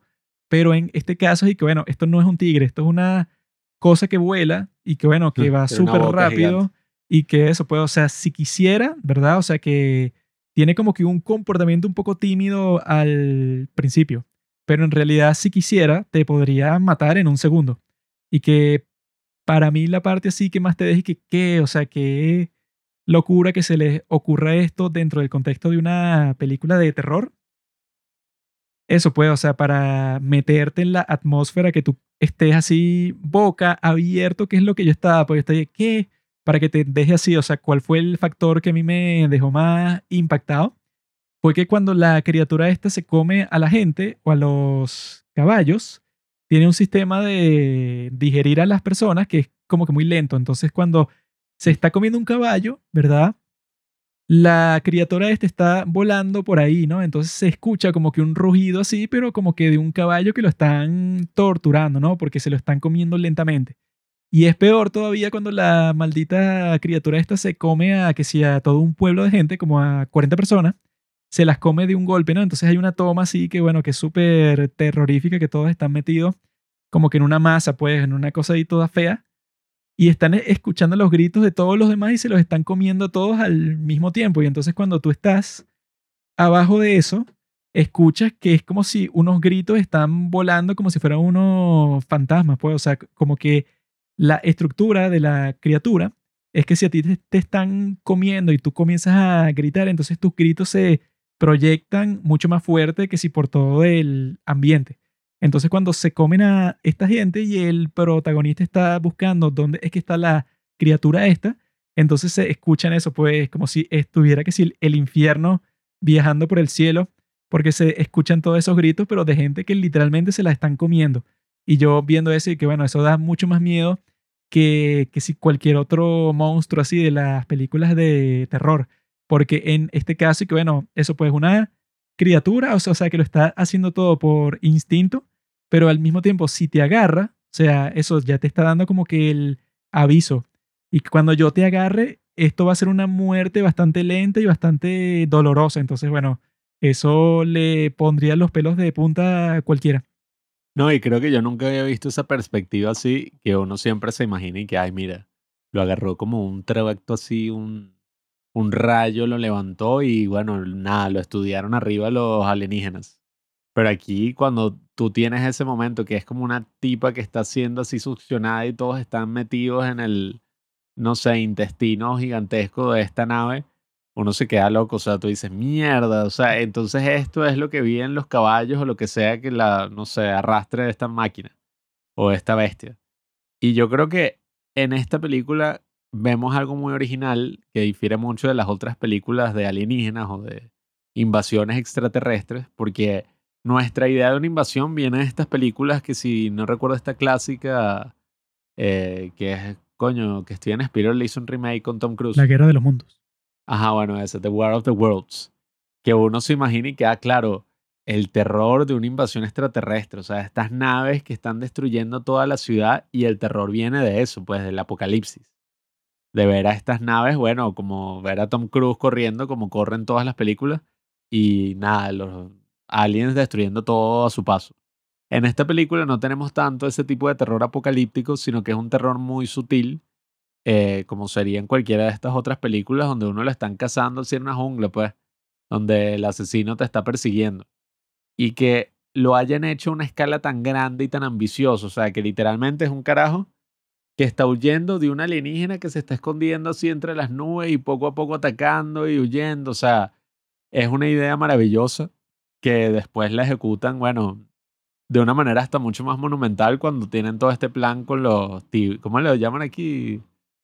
Eh, bueno, los bichos esos que ponen que sin las caucheras que son así como de aire y se mueven y son así unos que son unos muñecos que los ponen en las tiendas para que tú eso le preste atención, que le ponen así como que una turbina de aire para que siempre estén con los brazos así todos locos en todas direcciones por el aire, así. Uno piensa como coño, o sea, qué creativos que con ese invento, ¿no? De poner a un pocotón de bichitos de esos así por todo el terreno, ellos muestran cuál es el camino que está tomando esta, este depredador, pues. Sí, o sea que cuando se te acerca, por alguna razón, todos los aparatos eléctricos fallan, que no sé por qué. Porque es como una onda electromagnética. es raro porque eso, pues, o sea, si fueron una nave, o sea, que eso es lo que pasa en la vida real. Si no saben, han existido unos encuentros que tienen las, eh, ¿cómo se llama? Las agencias esas que tienen las naves, no, no, no, las naves, las, ¿cómo se llama? Los misiles nucleares gringos, ¿no? Han sido visitadas por estas naves extraterrestres que se ponen, ¿verdad?, cerca de estas agencias y la gente no sabe cómo lo hacen, pero desactivan los misiles nucleares, o sea que siempre están listos para ser lanzados, pero cuando se le ponen cerca de estas naves, se desactivan, pues, o sea, nadie sabe si es, no sé, eso, pues, por el pulso electromagnético y tal, pero pasa algo similar en esta película que cuando se acerca a cualquiera, bueno, eso pues se apagan todas las luces y los teléfonos no funcionan, los autos tampoco funcionan, nada funciona. Y eso es súper interesante porque hace que registrar y documentar a esta criatura sea casi que imposible, pues, porque ajá, todo el mundo ahí no le tomó una foto con el teléfono, no sé qué broma, o sea, tienen estas cámaras y ese fue el aspecto que yo no me esperaba de esta película y que me pareció maravilloso. Y es que la película también es como una especie hasta de homenaje a todo esto del cine, ¿no? Porque tiene todos estos pequeños detalles a lo largo de la película. Y si te das cuenta, la trama en general de la película es, mira, vamos a documentar a este alien, a este ovni, a este objeto. Y así nos vamos a volver ricos. Bueno, nos van a pagar 100 mil dólares, bueno, vamos a capturar el momento Oprah, como le dice Daniel Caluya. O OJ, como se llama su personaje.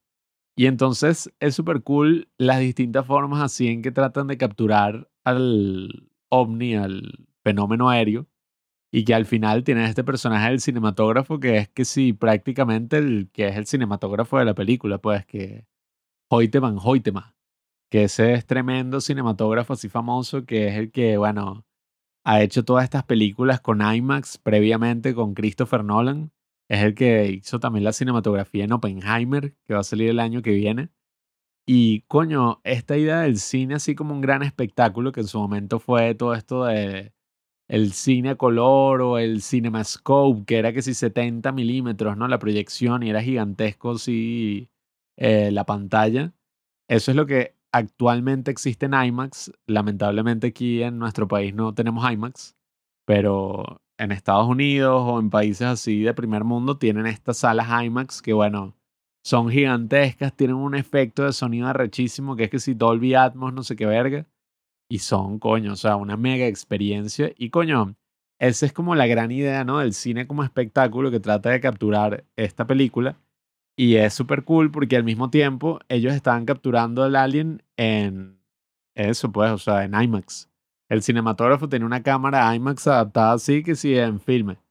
Y entonces, coño, no sé, me parecieron todos esos pequeños, no sé, guiños, homenajes que se le hacen al cine muy interesantes. Y como al final terminan registrando y documentando al alien de la forma más bizarra, ¿no? Posible. que es como que este posito así donde, bueno, en el pueblo de Steven Young, que también hace un buen trabajo porque es como creepy, ¿no? Eh, ya hablaremos lo del mono. Pero ajá, existe este pozo donde tú le metes una moneda y te toman una foto así, pues de abajo. Y ella logra capturar al alienígena, ¿no? Que también fue muy interesante como pasó de ser un platillo, ¿no? Algo que uno se imagina de metal así súper, no sé, fuerte, a convertirse como que en este manojo de tela gigantesco, así como una especie de medusa. Una especie de medusa alienígena, ¿no? Que, que termina muriendo porque se come un muñeco de esto. Entonces, coño, el concepto, o sea, conceptualmente el Alien fue muy original y, algo que uno no ha visto antes así en el cine. Y coño, no sé, yo creo que es muy interesante porque te hablas de ese cambio de paradigma, pues de cualquier cosa que ocurra en el mundo, ¿no? O sea, por ponerles un ejemplo, la invasión de Ucrania. Todas las cosas que pasaron antes, el 11 de septiembre. ¿La qué? y que no, bueno, cualquier es a favor de, de Rusia. No, es que yo no sé de qué estás hablando. Mm. ¿Qué invasión de qué?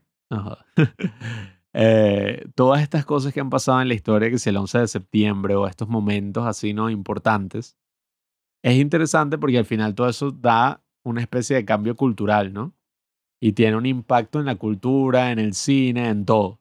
Entonces, aquí podemos ver como ya esto que ocurrió, ¿no? Estos anuncios y todo esto ha pasado, que ha pasado, tuvo un cambio importante en la cultura y ahora lo vemos de una manera totalmente distinta. Entonces, esta es como que la primera película que yo he visto que trata ese tema desde este nuevo imaginario. Yo ya he visto unas cuantas películas así, pero la cosa es que no salen para el público. Mierda. Solo nos las mandan a nosotros los que estamos conectados en la comunidad de los alienígenas. Eh, te llega un correo electrónico y que mira esta película que hicimos con Brad Pitt mm. sobre los extraterrestres y tal, pero... No puede salir todavía. No, eso. Está clasificada. No está hecha para publicarse. Está hecha solo mm. para ilustrar el tema de los aliens para el futuro. Ya cuando los aliens vivan con nosotros así codo a codo, bueno, mm. tendrán eso, pues ya toda esta cultura para compartir. La película esa de John Malkovich, ¿te acuerdas? Que dije que no, y que esta no puede ser vista, va a estar en una bóveda hasta 100, 50 años. Qué random.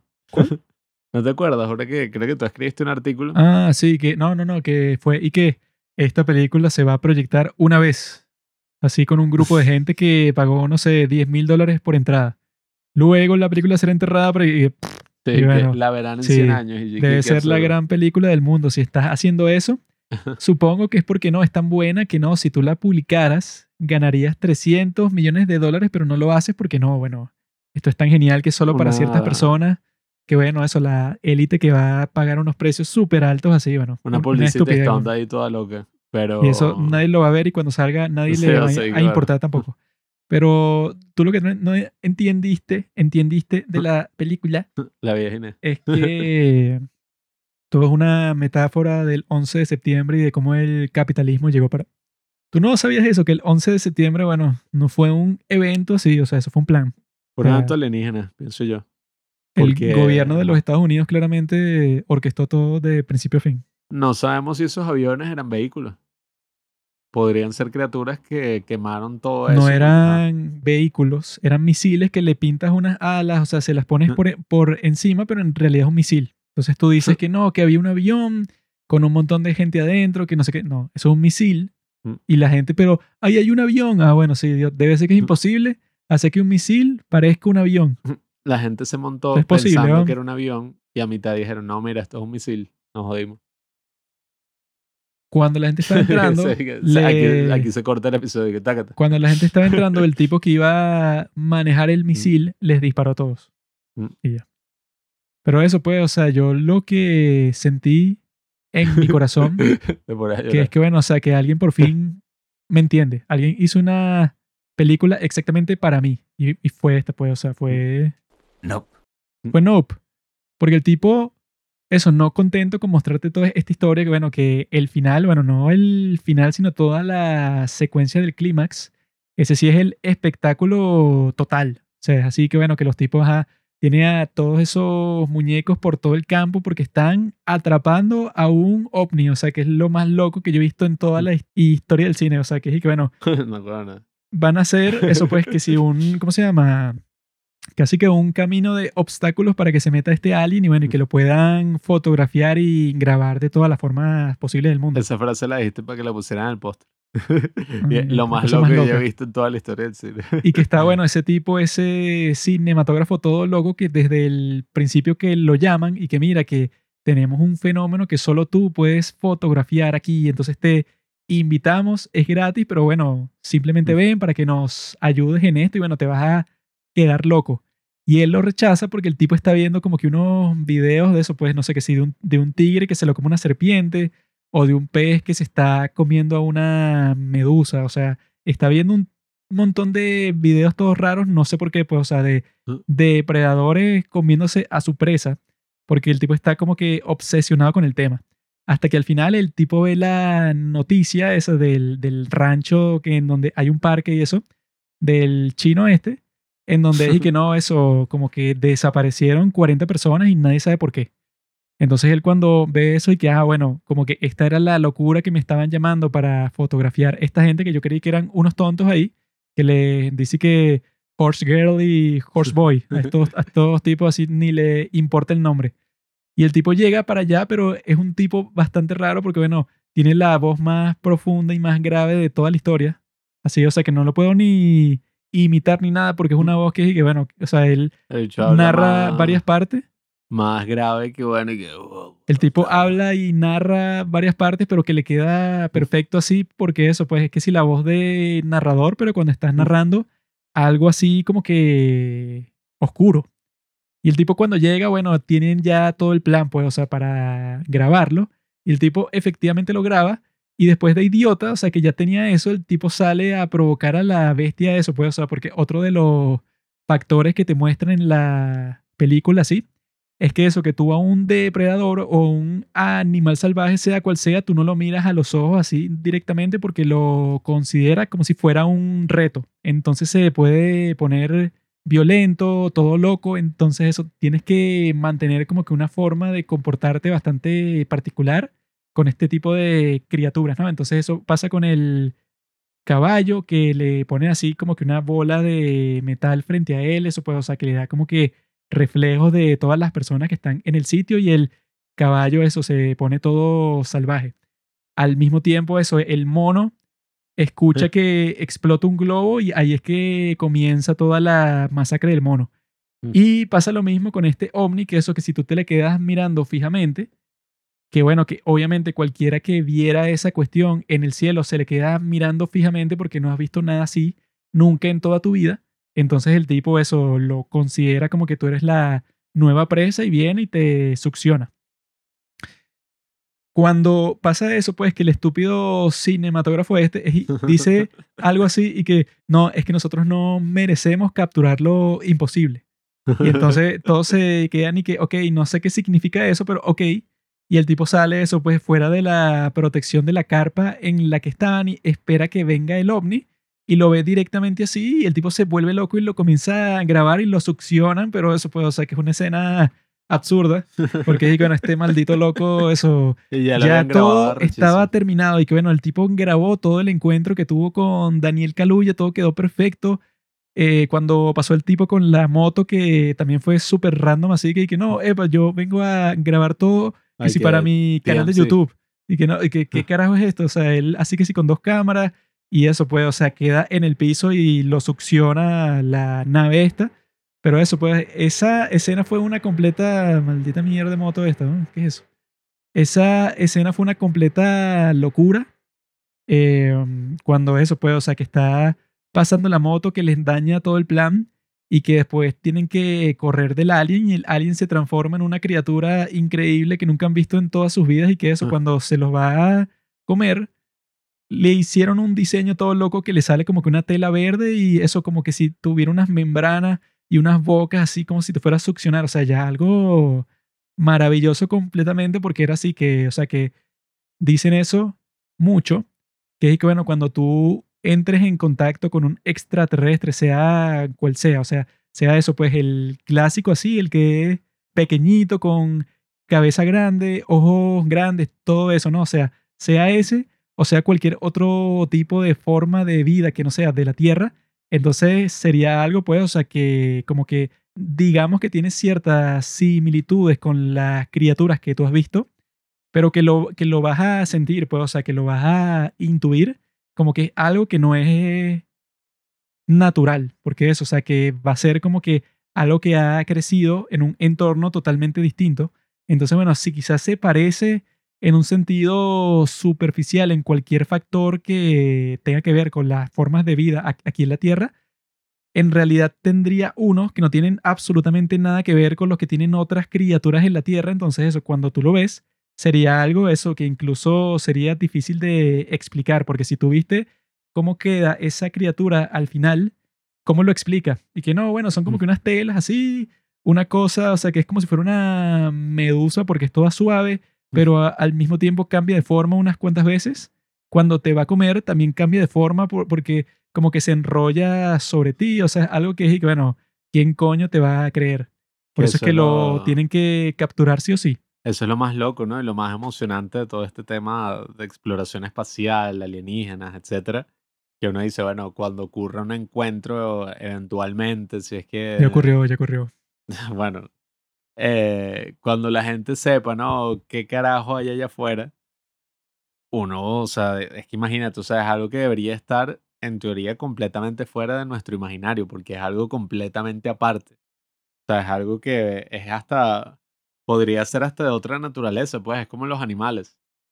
O sea, uno, ahí, bueno, la imaginación se desata completamente. Y, coño, esa parte en que el alien se pone maldito y empieza como que a vomitar las cosas sobre la casa y la llena de sangre, coño, o sea, y el tipo se tiene que quedar que se ahí en la camioneta. Así que Durmiendo. cuando dice, eh, Sí, que... Eh, y que eso, que el medio Bueno. abre la puerta de la camioneta y ve que eso, pues, o sea, que hay que decir un succionador gigante en el cielo, así, o eso, pues, o sea, que está vomitando sangre sobre su casa. Dice que, bueno, o sea, No, no, ese tipo tiene que ser la actitud más relajada del mundo, o sea, que era perfecto para ese tipo de momento.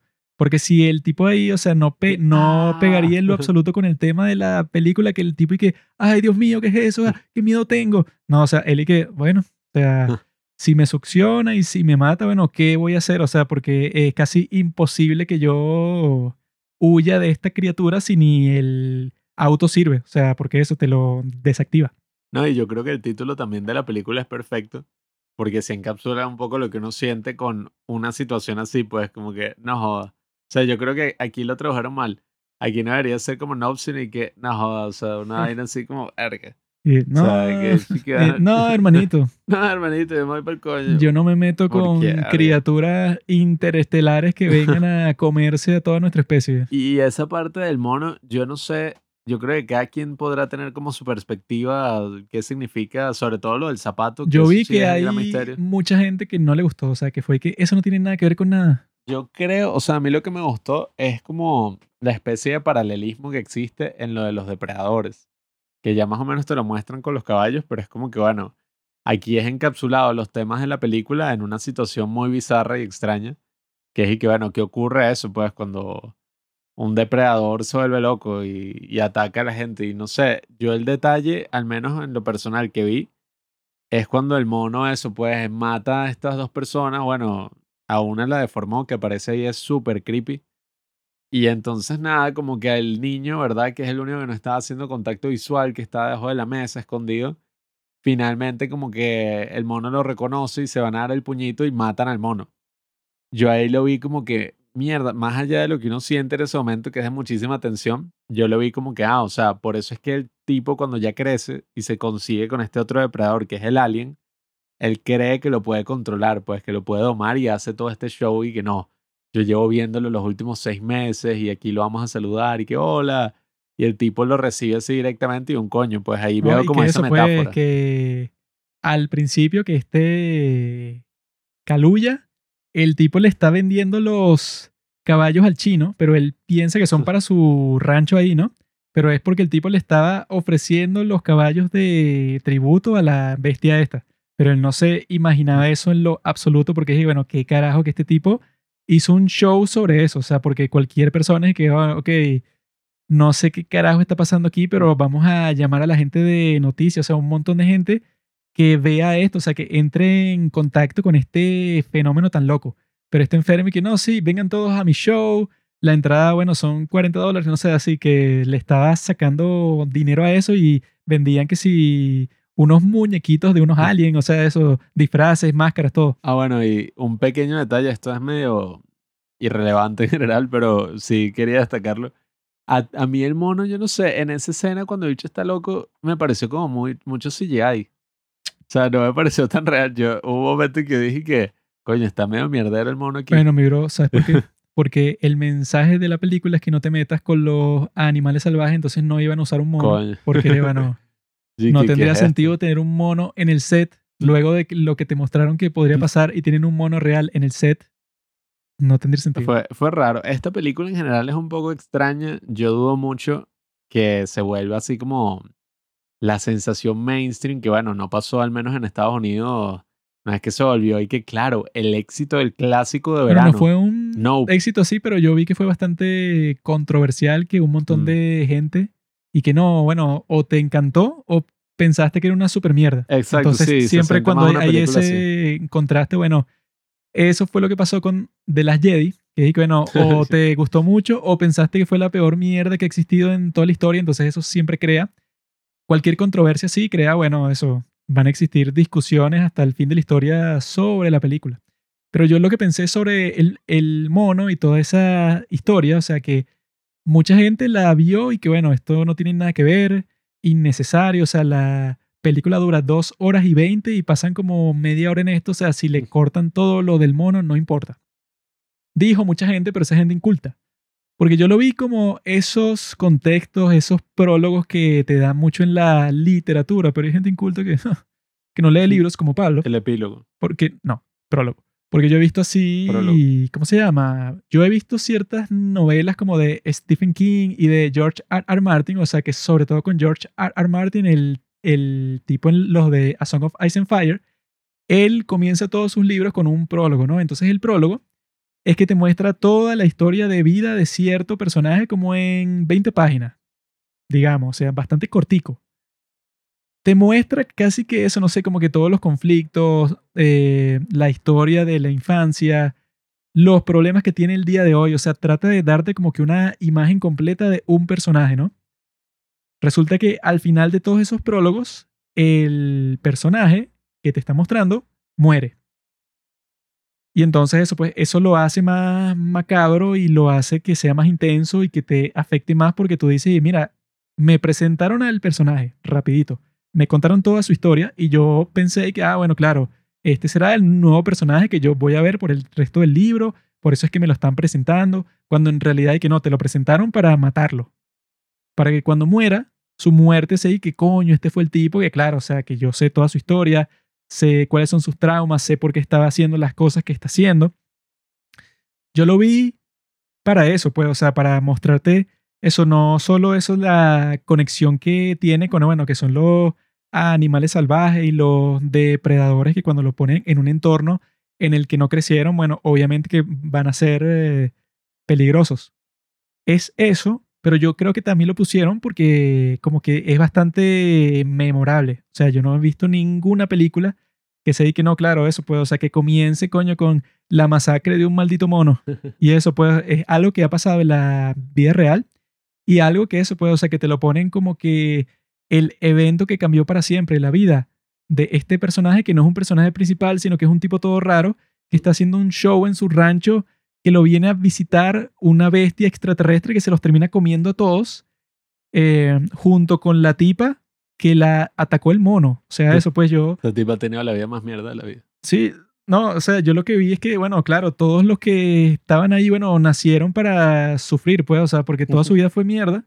Hasta que, bueno, que, bueno, tienes que decir la muerte más dolorosa y terrible y lenta que puedes imaginar.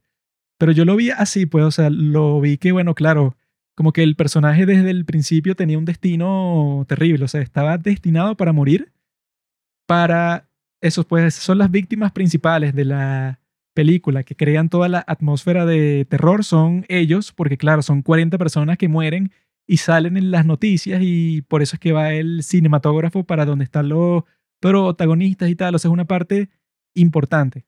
Y esa parte importante tenía que tener algún peso narrativo así, que sea, y que bueno, no es que son unos tipos cualquiera, sino que tuviste toda la historia de esta gente, son los vecinos de los protagonistas, y son unos tipos bien raros, pues, o sea, este tipo que tenía un museo. En su oficina de una serie que él fue partícipe, pero una serie toda rara, que eso pues, o sea, que obviamente se, se canceló luego de que el mono se volvió loco así y que el tipo de eso tiene una vitrina en ese sitio, tiene el zapato que se queda como que eso congelado en el aire cuando el mono hizo lo que hizo. Y que eso nosotros hemos visto en YouTube y en otros sitios así de que hay unas teorías de por qué ese zapato se queda así congelado en el aire y eso. Y yo no tengo la más mínima idea de por qué pasa, pero eso pues yo cuando lo vi, yo lo vi es más como que eso, como un elemento que te saca eso, pues así del momento real. O sea, que no es tan crudo, sino que eso, si esto es desde la perspectiva del chino, entonces el chino en ese momento, su percepción sería como que bastante caótica, porque eso, tú estabas siendo actor de una serie, eso sí que sí, familiar, de repente están matando a una de tus coestrellas, entonces tú ahí estás en, en, en un estado, eso pues, no sé, de locura casi. Entonces eso combinado con que el mono lo matan frente a él cuando el mono era su amigo también mm. y él ve el zapato ahí y se lo lleva, lo que quiere decir que el zapato significa algo poderoso para él, pero ¿qué será eso? Eso pues no sé si será como que lo que él mantuvo su atención en el momento para no concentrarse en toda la locura que estaba pasando, pero, lo guarda. no era los ojos del mono. Y está lleno de sangre, no sé, podría ser algo así. Pero eso, pues, o sea, yo, yo lo vi no como algo que está puesto ahí por estar. O sea, no fue como que toda la parte del mono y que, ¿para qué? O sea, que yo vi como tres personas que lo decían. O sea, particularmente así, que bueno, hubiera sido mucho mejor la película si fuera más corta y le quitan todo lo del mono y que pase todo exactamente igual, pero sin lo del mono.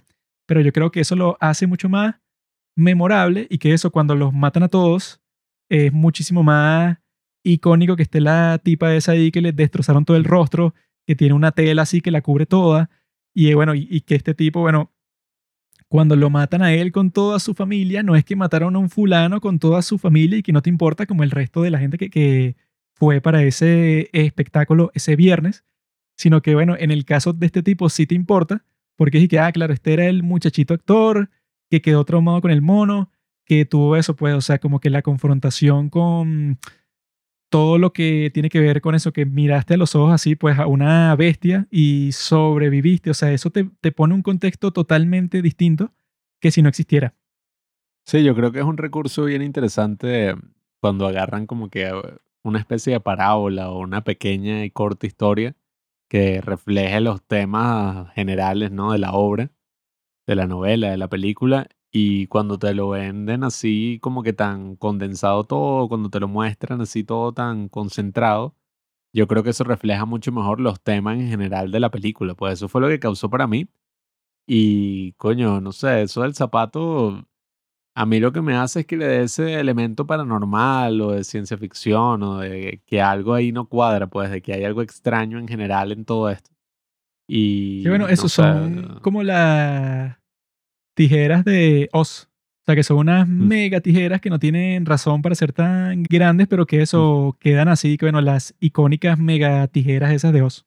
Sí, a mí me pareció muy interesante y en general es lo que digo, pues me pareció una película muy bien hecha, mm, no solo desde la historia, sino con, unos aspectos técnicos que lo estábamos viendo en esa sala y hasta el sonido, Mm, cómo sí. manejan la tensión, todo esto de que conviertan a un platillo volador gigantesco, que es un depredador, un alien, en un asesino casi que silencioso, pues que se mueve por las nubes, que se esconde detrás de una nube que no se mueve. Y ahí es que ellos saben que ahí está. Todos esos pequeños elementos me parecieron interesantes. Los personajes, bueno, Así, bueno, e- e- eso de la nube que no se mueve Ajá. es que si lo más creepy del mundo, o sea, que tú estés Mm. viendo eso, pues todo el panorama y veas y que, bueno, pero qué raro es que esta nube jamás se mueve, o sea, está estática ahí todo el tiempo y que eso, cuando él ve que se succiona el caballo, no es que ves el platillo, sino ves como que una sombra dentro de la nube, o sea, parece que es más un creepy aún. huracán, ¿Qué carajo es esto? O sea, no es que sí, ay, se ve el rayo así llevándose el, sino que pareciera que fuera como, ay, bueno, es un fenómeno Sí, o sea, natural. es- exacto, es algo mucho más orgánico así de lo que fuera y que no sale un rayo verde que... O sea, no es eso. Y eso, y, y hasta esos pequeños momentos que obviamente resultan ser medio estúpidos, un chiste, pero uno estaba tenso cuando están los tres carajitos estos así, los tres niños vestidos de Ah, alienígenas. sí. Yo dije, no joda. No, yo cuando vi eso, yo dije, mierda, o sea, ya empezó, o sea, yo pensé que el, no sé, el clímax sería que al final y que no, mira, estos son los aliens que están dentro de la nave, como esa de eh, encuentros cercanos de tercer tipo, que es al final, que tú dices, ah, mira, ahí están. Pero en esta, yo dije, ah, mira, los aliens ya están entrando a la- a la granja y ven que son los tres hijos del chino disfrazados y que maldita sea. No, a, a mí me gustó mucho, tuvo hasta momentos de comedia ligeros, porque, bueno, me imagino que este director habrá hecho tantas cosas de comedia que se le hace inevitable. Y no sé, me hace pensar en que, bueno, este Jordan Peele tiene una carrera muy prometedora. Jordan Peterson. Jordan Peterson está ahí, eso, él también debería sacar sus películas sobre qué es ser un hombre, cómo arreglar tu cuarto. Y no sé, yo pienso que con este gran equipo, con ese mega cinematógrafo, con estos actores, con ese gran presupuesto, este tipo hizo eso, pues esas películas que uno ve de Hollywood, que tú dices, coño, solamente en un país así se podría hacer algo como este de nivel, pues. Eh, nos encantan las cosas de Corea, todo eso, pero grabar un espectáculo así en IMAX de esta historia, el platillo, la cosa, coño. En Corea tú les propones eso y te mandan a Corea del Norte. ¿no? Y fuera aquí, fuera aquí, ¿qué vas a hacer tú? No, y, y eso, eso también pasó, yo pensé sobre eso también cuando vi Blade Runner 2049, Una mierda. porque yo dije como, coño, solo en una industria así pueden producir algo tan caro, algo así, o la misma de Dune, Ah, bueno. tú dices como, coño, o sea, Trata de hacer Doom en España. sí, o sea, de qué coño. Que bueno, te damos 3 millones. es no, muy cool, es yo- muy cool. Eh, ¿Cómo se llama? Iba a decir algo y se me olvidó. Una Eh, convulsión. A ver. ¿Qué era, qué era lo, lo que iba a decir? Ajá, lo que iba a decir es que en nuestra reseña de Top Gun, yo iba a decir algo y se me olvidó y no lo dije. Y me acabo de acordar de qué era. Yo dije que no, con la tecnología con la que grabaron Top Gun, podrías hacer una tremenda película sobre ovnis, sobre aliens. Porque dije que no, claro, estás en el avión y ves lo que está afuera y ves la perspectiva del piloto y todo. Top Gun alienígena. Y cuando eso puede, o sea, porque los pilotos, eso que se encontraron a los aliens del video ese que declasificó el Pentágono, ponte que eso, que graban una escena desde la perspectiva del tipo, viendo que, ah, ¿qué coño es eso? Y lo ves como es el platillo en esta película, que bueno, que aquí fue que, fue que lo hicieron, pues, o sea, dicho y hecho. Yo pensé eso con Top Gun y con esta eso, pues, o sea, tú ves las formas en que graban las películas el día de hoy y ves los efectos especiales, o sea, ves todo eso que siempre se pone mejor. Y ves cómo hacen esto y eso, o sea, queda como que demasiado icónico y demasiado realista, pues cuando te muestran cuál es la interacción que tienen todas estas personas con la nave extraterrestre esta, es que los tipos, claro, o sea, nunca es nada así tan ciencia ficción. Así que, que bueno, que tú escuchas unos sonidos y que... No, o sea, es que tú lo ves y es, eso, pues, es como un fenómeno, pues, o sea, es así como que un visitante orgánico, pero que tú tienes miedo de él, pues, o sea, tú cuando lo ves esa fue la parte que yo creo que está más lograda cuando eso. Que uno pensaría que si es una película sobre ovnis y sobre aliens y tal, cuando ven algo así, bueno, claro, sería más una maravilla y que mira, soy una de las pocas personas que ha logrado ver esto, o sea, que afortunado soy. Pero ninguno de los personajes piensa así. Todos son y que mierda, me va a joder, qué increíble esta maldita bestia que me está persiguiendo, eso. Incluso el cinematógrafo, o sea, que piensa que es algo genial, lo imposible y tal, o sea, no se maravilla, o sea, no piensa que es algo grandioso, sino que se suicida, pues, o sea, yo creo que el tipo sabía que se iba a morir, pero que te lo ponen como que el tipo siempre está solo y con esa voz así, eso pues, o sea, tan, tan tétrica y con como el tipo se comporta en el set, que se comporta como un maldito, eso tú puedes llegar hasta la conclusión y que, bueno, este tipo quizá quería morir.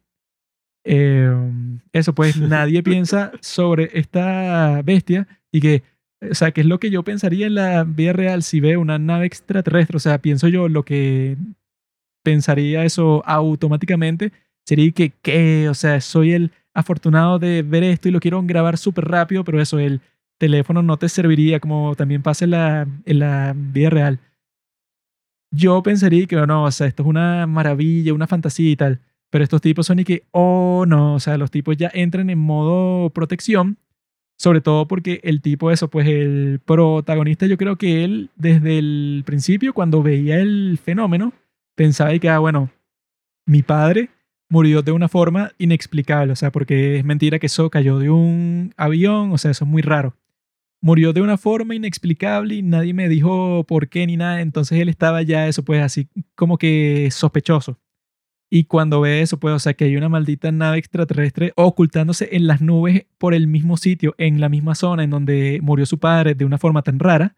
Eso, pues, el tipo que hizo esto, Jordan, el tipo fue experto, pues, en crearte esa expectativa y esa atmósfera. Y que, bueno, algo está en el aire que causó la muerte del padre de este tipo y que no solo es importante para estos dos personajes porque sea su padre y ya, sino porque los tipos tratando de administrar el negocio por sí solos no sirven para nada.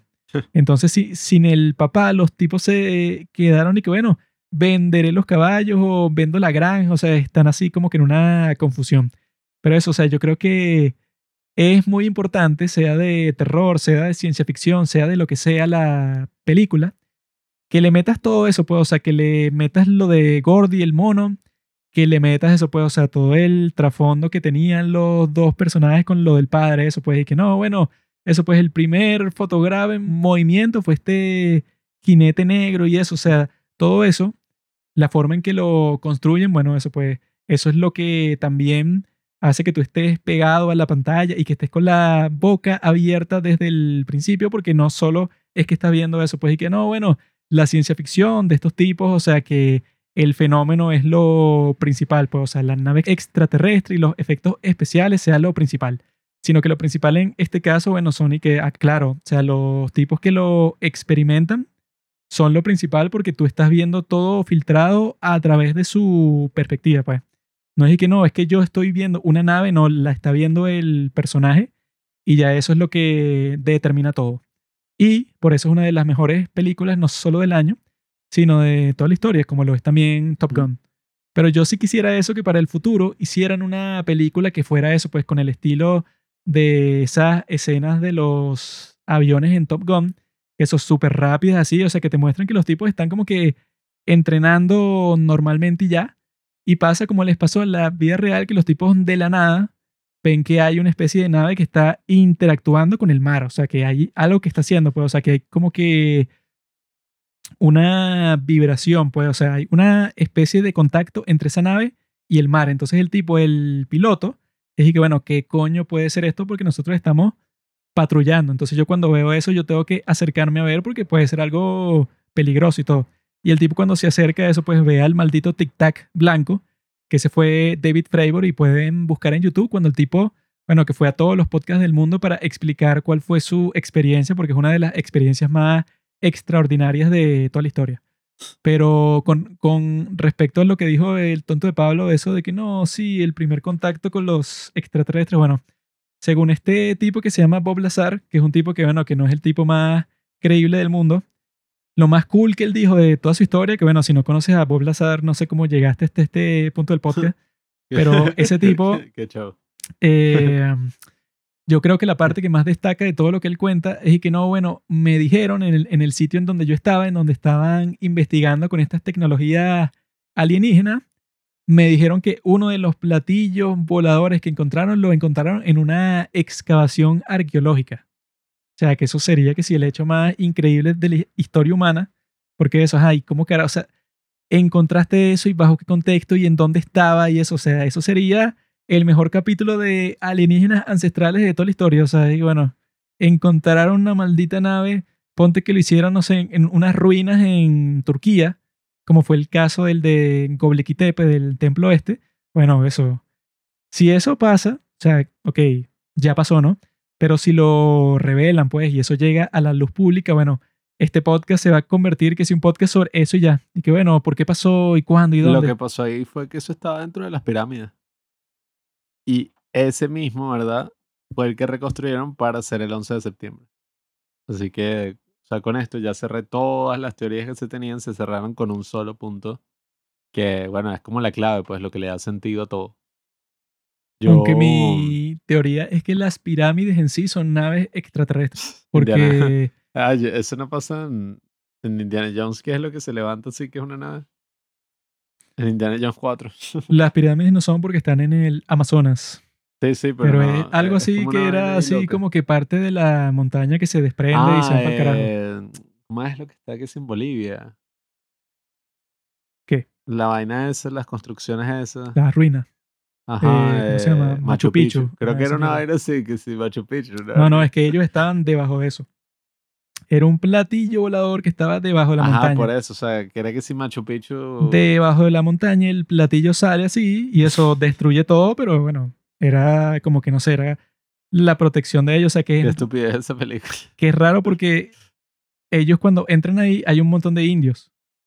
Como que los indios están protegiendo esa zona y han pasado todo este tiempo viviendo igual bajo la tierra.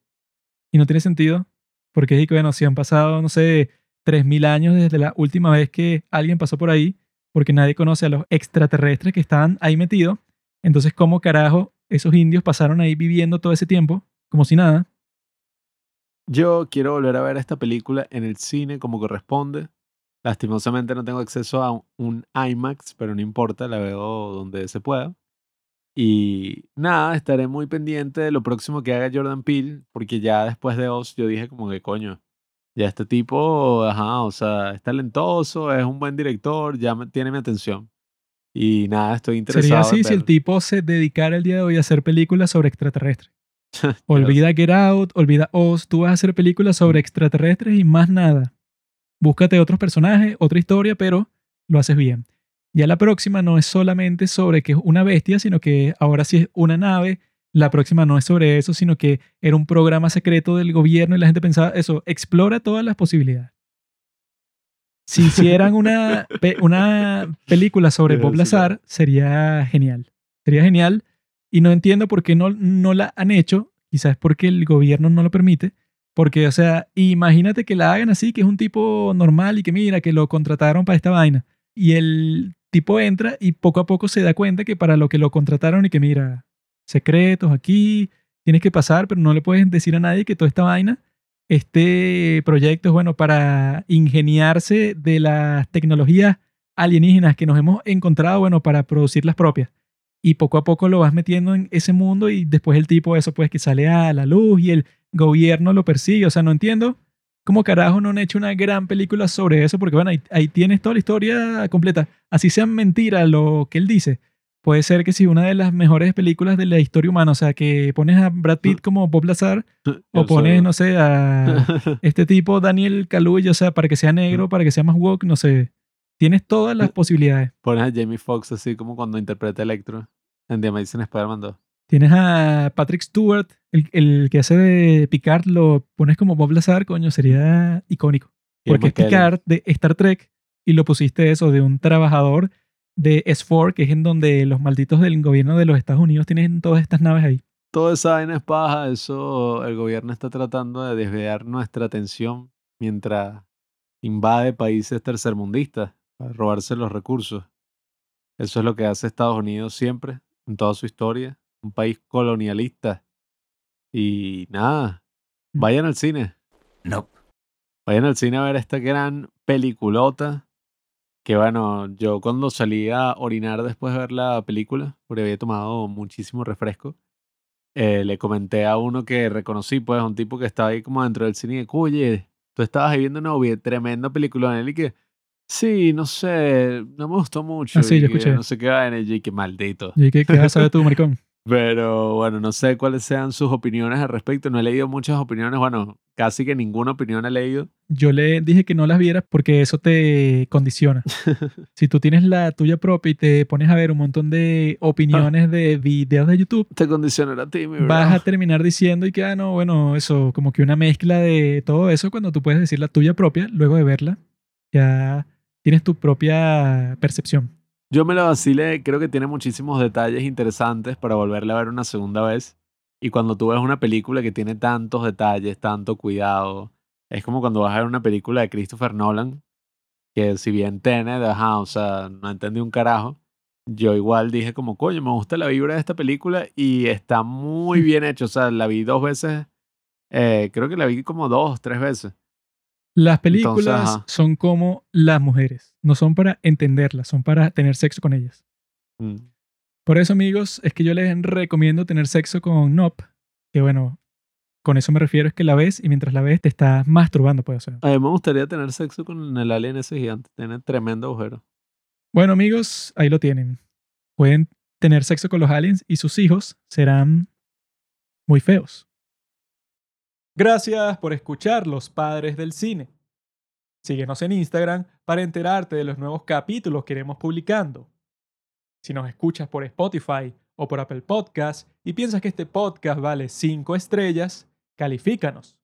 Si no, mejor escríbelo en tu diario.